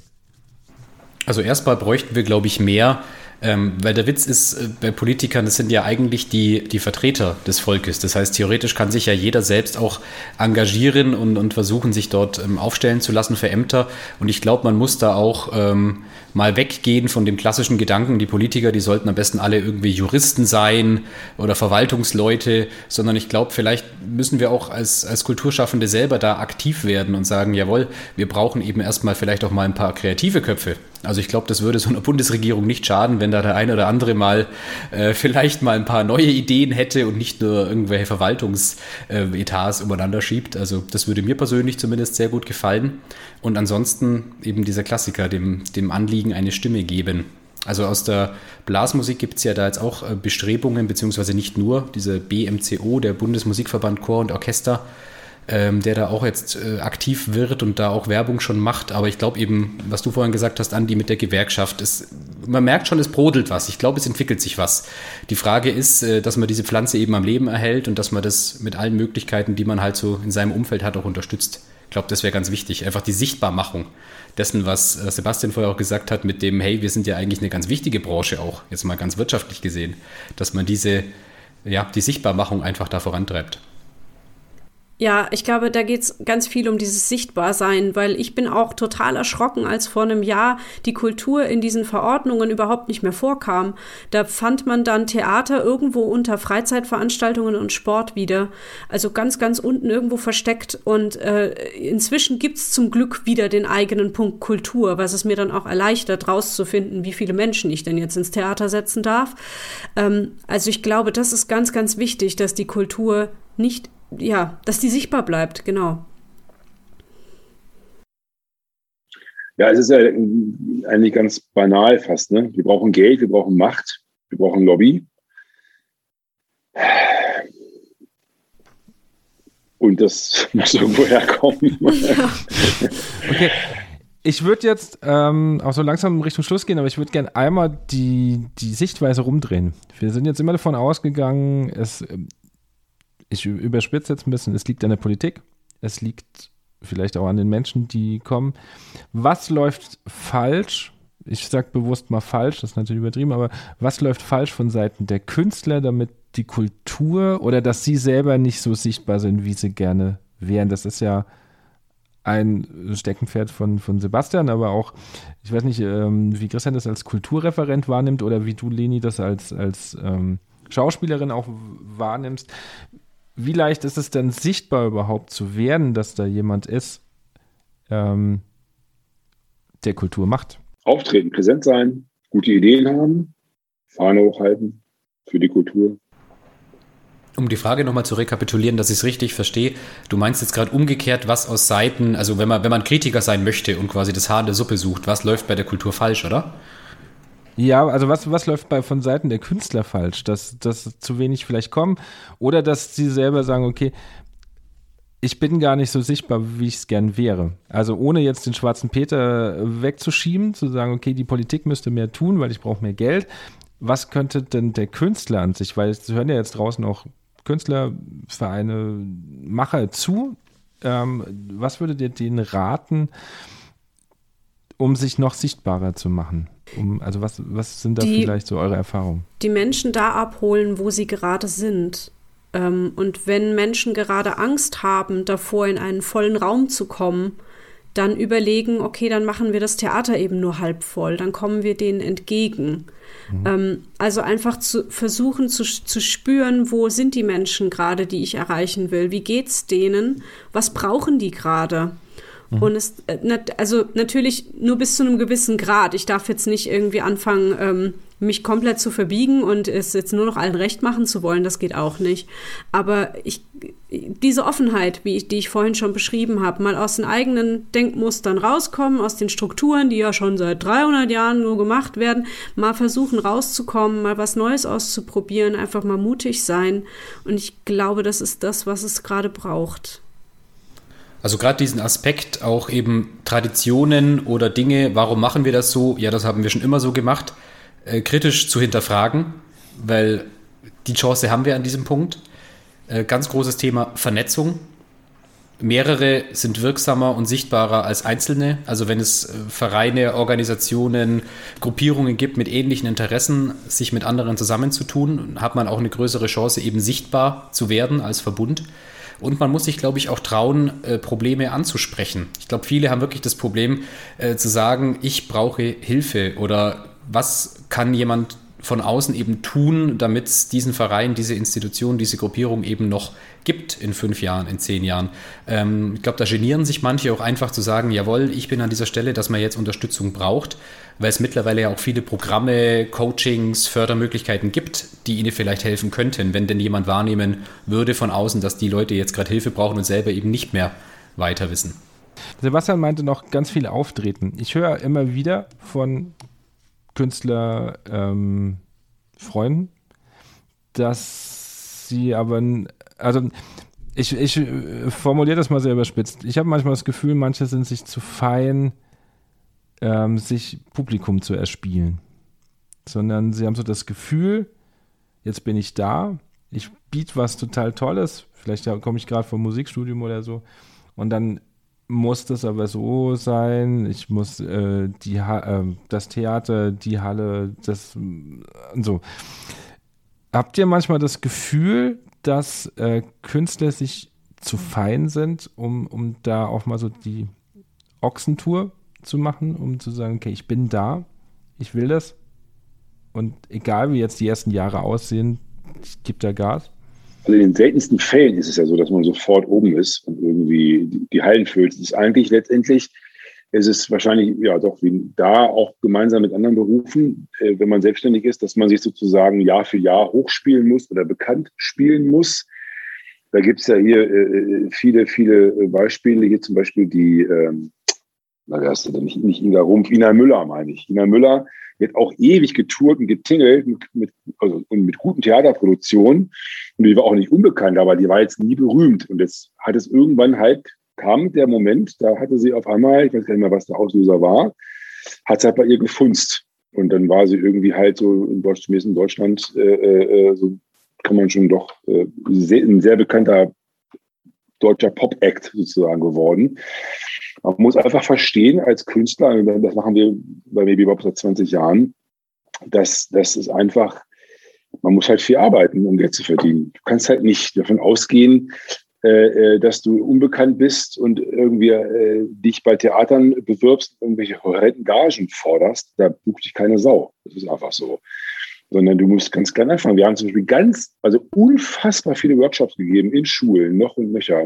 Dann später mit Chören auch noch und nöcher, äh, um einfach so eine Basisarbeit zu, äh, äh, zu leisten äh, um sie auch wirklich jeden Fan gefühlt äh, einzeln äh, zu erspielen. So. Und ich glaube, das muss man einfach als einen, im weitesten Sinne, ja, wenn ich das Handwerk nennen will, aber ähm, es ist eine ganz normale Aufbauarbeit, um eine Marke bekannter zu machen. Äh, und das geht nur über ganz viel Spielen oder eben ganz viel Glück haben. Und du hast zufälligerweise bist ein bist ein äh, neuer Künstler, hast irgendwie, irgendwie den, gerade den Zeitgeist getroffen und äh, haust den erstes Album rein, äh, raus und hast gleich einen Hit und ähm, du hast gleich irgendwie die, die Hallen dir. Das ist ja ganz, ganz selten, dass das passiert. Da müssen Künstler einfach, egal ob aus der Ehe der U-Musik, müssen einfach da äh, realistischer und wirklich kleine Brötchen backen. Und nicht denken, nur weil sie jetzt Musik studiert haben, äh, sind sie was Besonderes. Also sind sie natürlich, weil sie Musik studiert haben, aber der andere, der, keine Ahnung, eh Technik studiert hat, ist genauso besonders. Also das hebt uns nicht ab von anderen Menschen.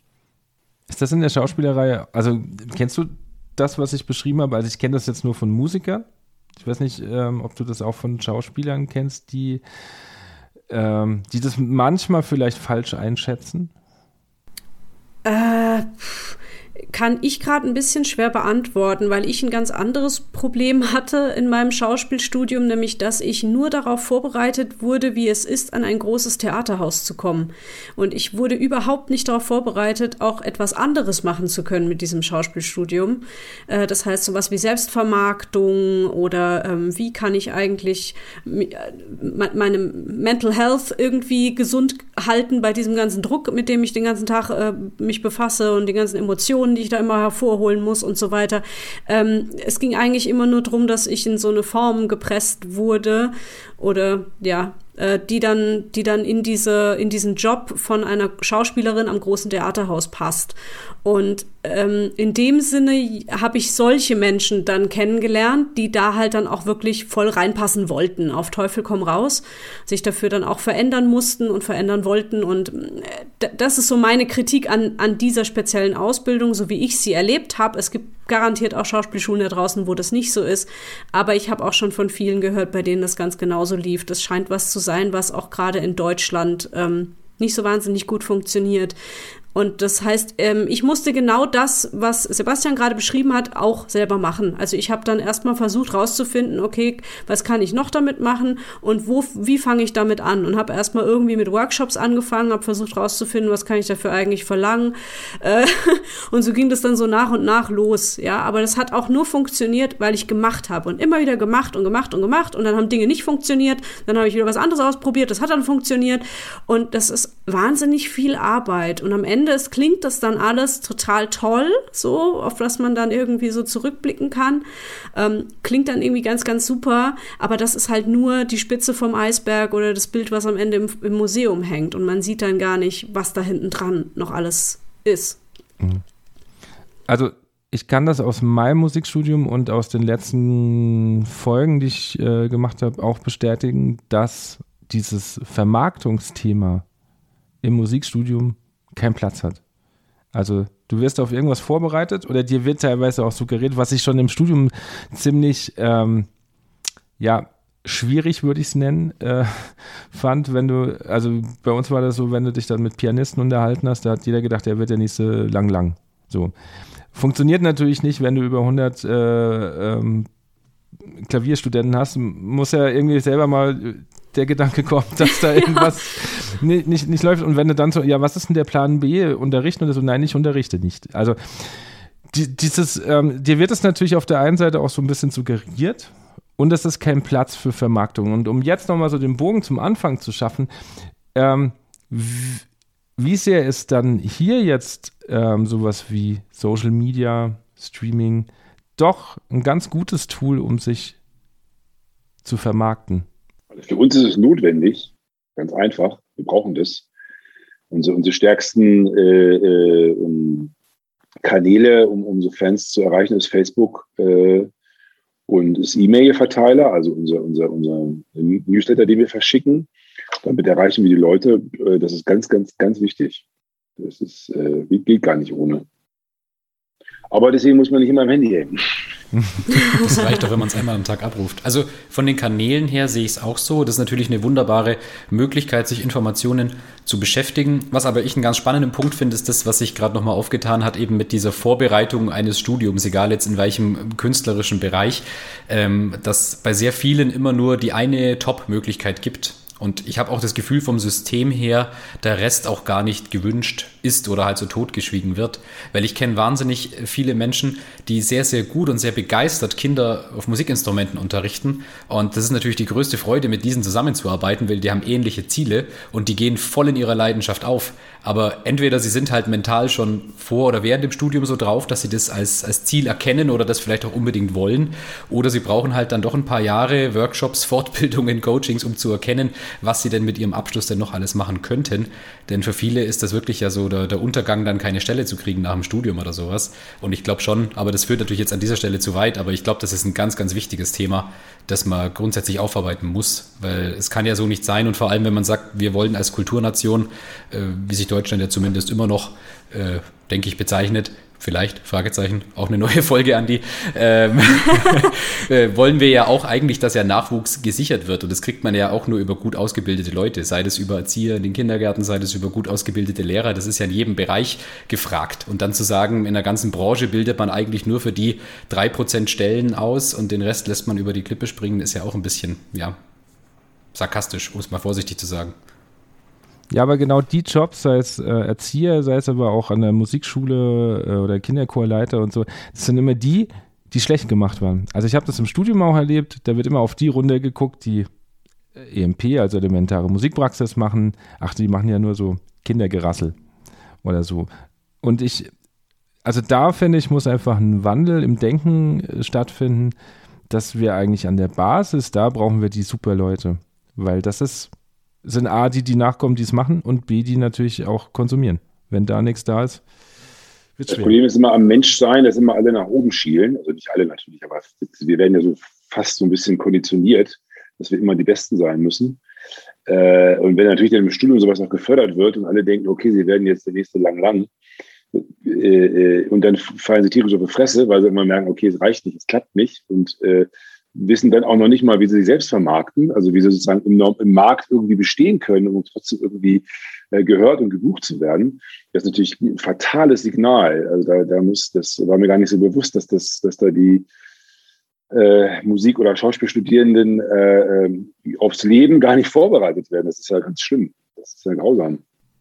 Also meine Erfahrung, ich, ja. vielleicht gibt es da draußen Hochschulen, die das anders Also ich machen. muss sagen, ich bin da meinem, meinem Dirigierprofessor, dem Hermann Paluber, wahnsinnig dankbar, weil der immer gesagt hat, dirigier alles, was nicht bei drei auf einem Baum ist. Wenn das Kinder beim Laternenumzug sind, wenn das ein Jugendorchester ist, wenn das äh, ein großes Orchester ist, ähm, einfach machen, sich beschäftigen und tun. Und wenn mich heute jemand fragt, ähm, wir haben die Möglichkeit, eine ganz begeisterte Person anzustellen, entweder für unser Jugendorchester oder für das Erwachsenenorchester, was würdest du raten? Dann würde ich immer immer sagen, nimm die, nimm die begeisternde Person für das Jugendorchester, das ist die Zukunft.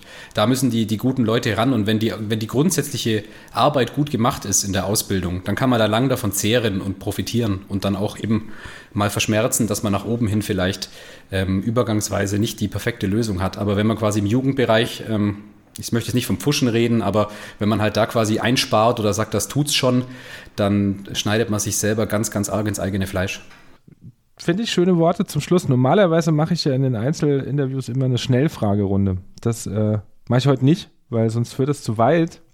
Aber ich habe eine Frage, die ähm, ich euch trotzdem gerne stellen würde, weil die sehr beliebt ist. Ähm, welches Buch würde, welches Buch oder welchen Film würdet ihr empfehlen, dass man mal gelesen bzw. geschaut haben sollte? Muss nicht zwingend was mit Musik zu tun haben. Also es darf jetzt gern geöffnet sein. Ich sehe schon, das ist die schwerste zu, Frage. Ja, schwierig sich zu entscheiden. sich für eins jetzt zu entscheiden. Hm. Ich möchte, glaube ich, einen Film empfehlen, der garantiert sowieso alle schon kennen. Aber äh, ich sage ihn jetzt trotzdem, weil das ist wirklich jetzt gerade das Erste, was mir einfällt. Alles steht Kopf von Pixar.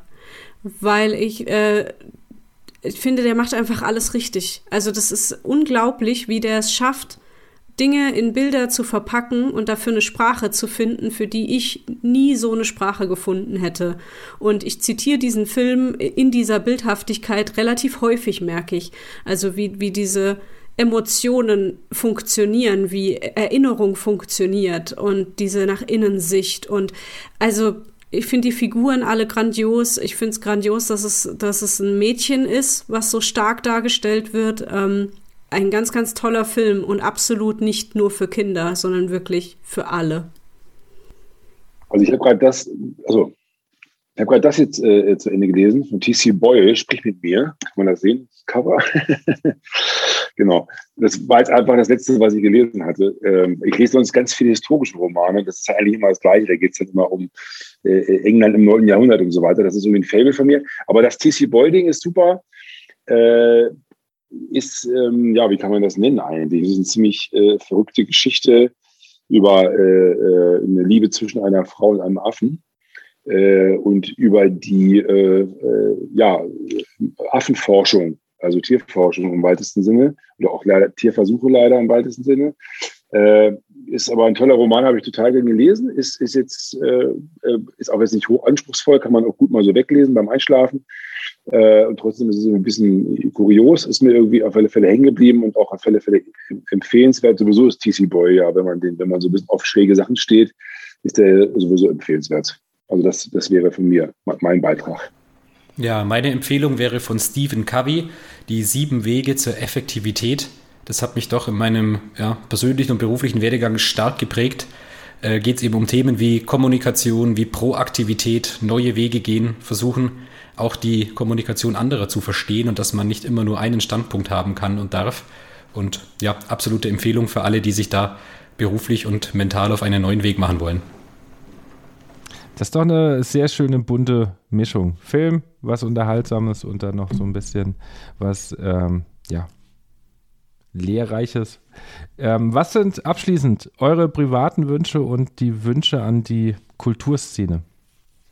Ich wünsche mir einfach nur, dass äh, Normalität zurückkehrt, äh, ein Vertrauen und, und die äh, Hoffnung sich bestätigt, dass wir bald wieder äh, in einem normalen Modus Kultur erleben können, weil wir das einfach dringend brauchen.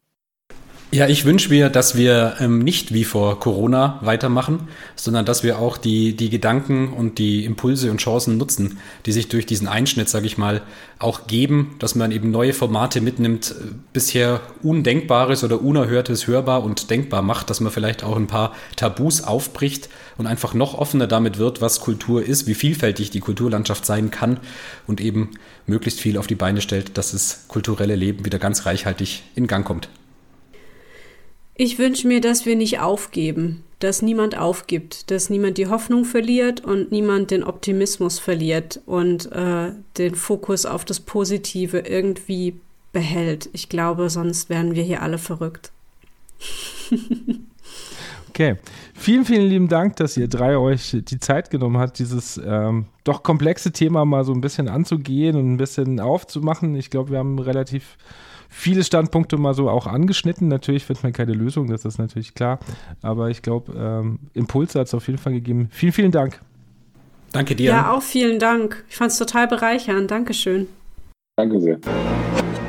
Das war die 53. Folge und vielleicht wisst ihr jetzt mehr, was Kultur ist, was Kultur kann und wofür Kultur eigentlich da ist. Als Dirigent, als Musiker sehe ich mich auch in der Verantwortung mit meinem Verein natürlich Kulturschaffende zu sein. Auch wenn wir vielleicht nicht selbstständig sind, wir sind ein Teil der Kulturschaffenden. Das heißt, wir sollten uns auch darüber Gedanken machen, wie unsere Vereine ein Teil der Kultur sein könnten und was können wir noch mehr dafür tun. Mir hat das Gespräch relativ viel Input gegeben. Ich habe meine eigenen Handlungsweisen auch nochmal überdacht, ähm, auch in Bezug auf Handynutzung während des Konzerts. Ich bin da leider auch jemand, der immer mal wieder mitfilmt, um ja, ich denke mir jedes Mal, dass ich mir die Sachen nochmal angucke, weil ich das äh, Arrangement gut fand oder so. Und letztendlich, ich tue es tatsächlich sehr, sehr selten. Und bin dann doch auch weniger im Moment. Und ich würde mich freuen, wenn ihr mir schreibt, welchen Input ihr mitgenommen habt oder welche Ideen euch gekommen sind, wie ihr Vereine, wie die Blasmusik noch mehr ein Teil der Kultur sein kann, wie neue Wege aussehen könnten oder wo ihr den Podcast einfach hört. Das könnt ihr zum Beispiel auch auf eurer Instagram-Story machen und mich verlinken. Wenn ihr Gästewünsche habt, dann schreibt mir die entweder per Mail info at andischreck.de oder in die Apple-Kommentare. Da sehe ich auf jeden Fall eure Wünsche. Wenn euch der Podcast gefällt und ihr mich unterstützen wollt, dann möchte ich euch meinen Patreon-Kanal ans Herz legen. Patreon ist eine Plattform, um Kreative wie mich zu unterstützen und ein Teil von ja, so einer kleinen Community zu sein.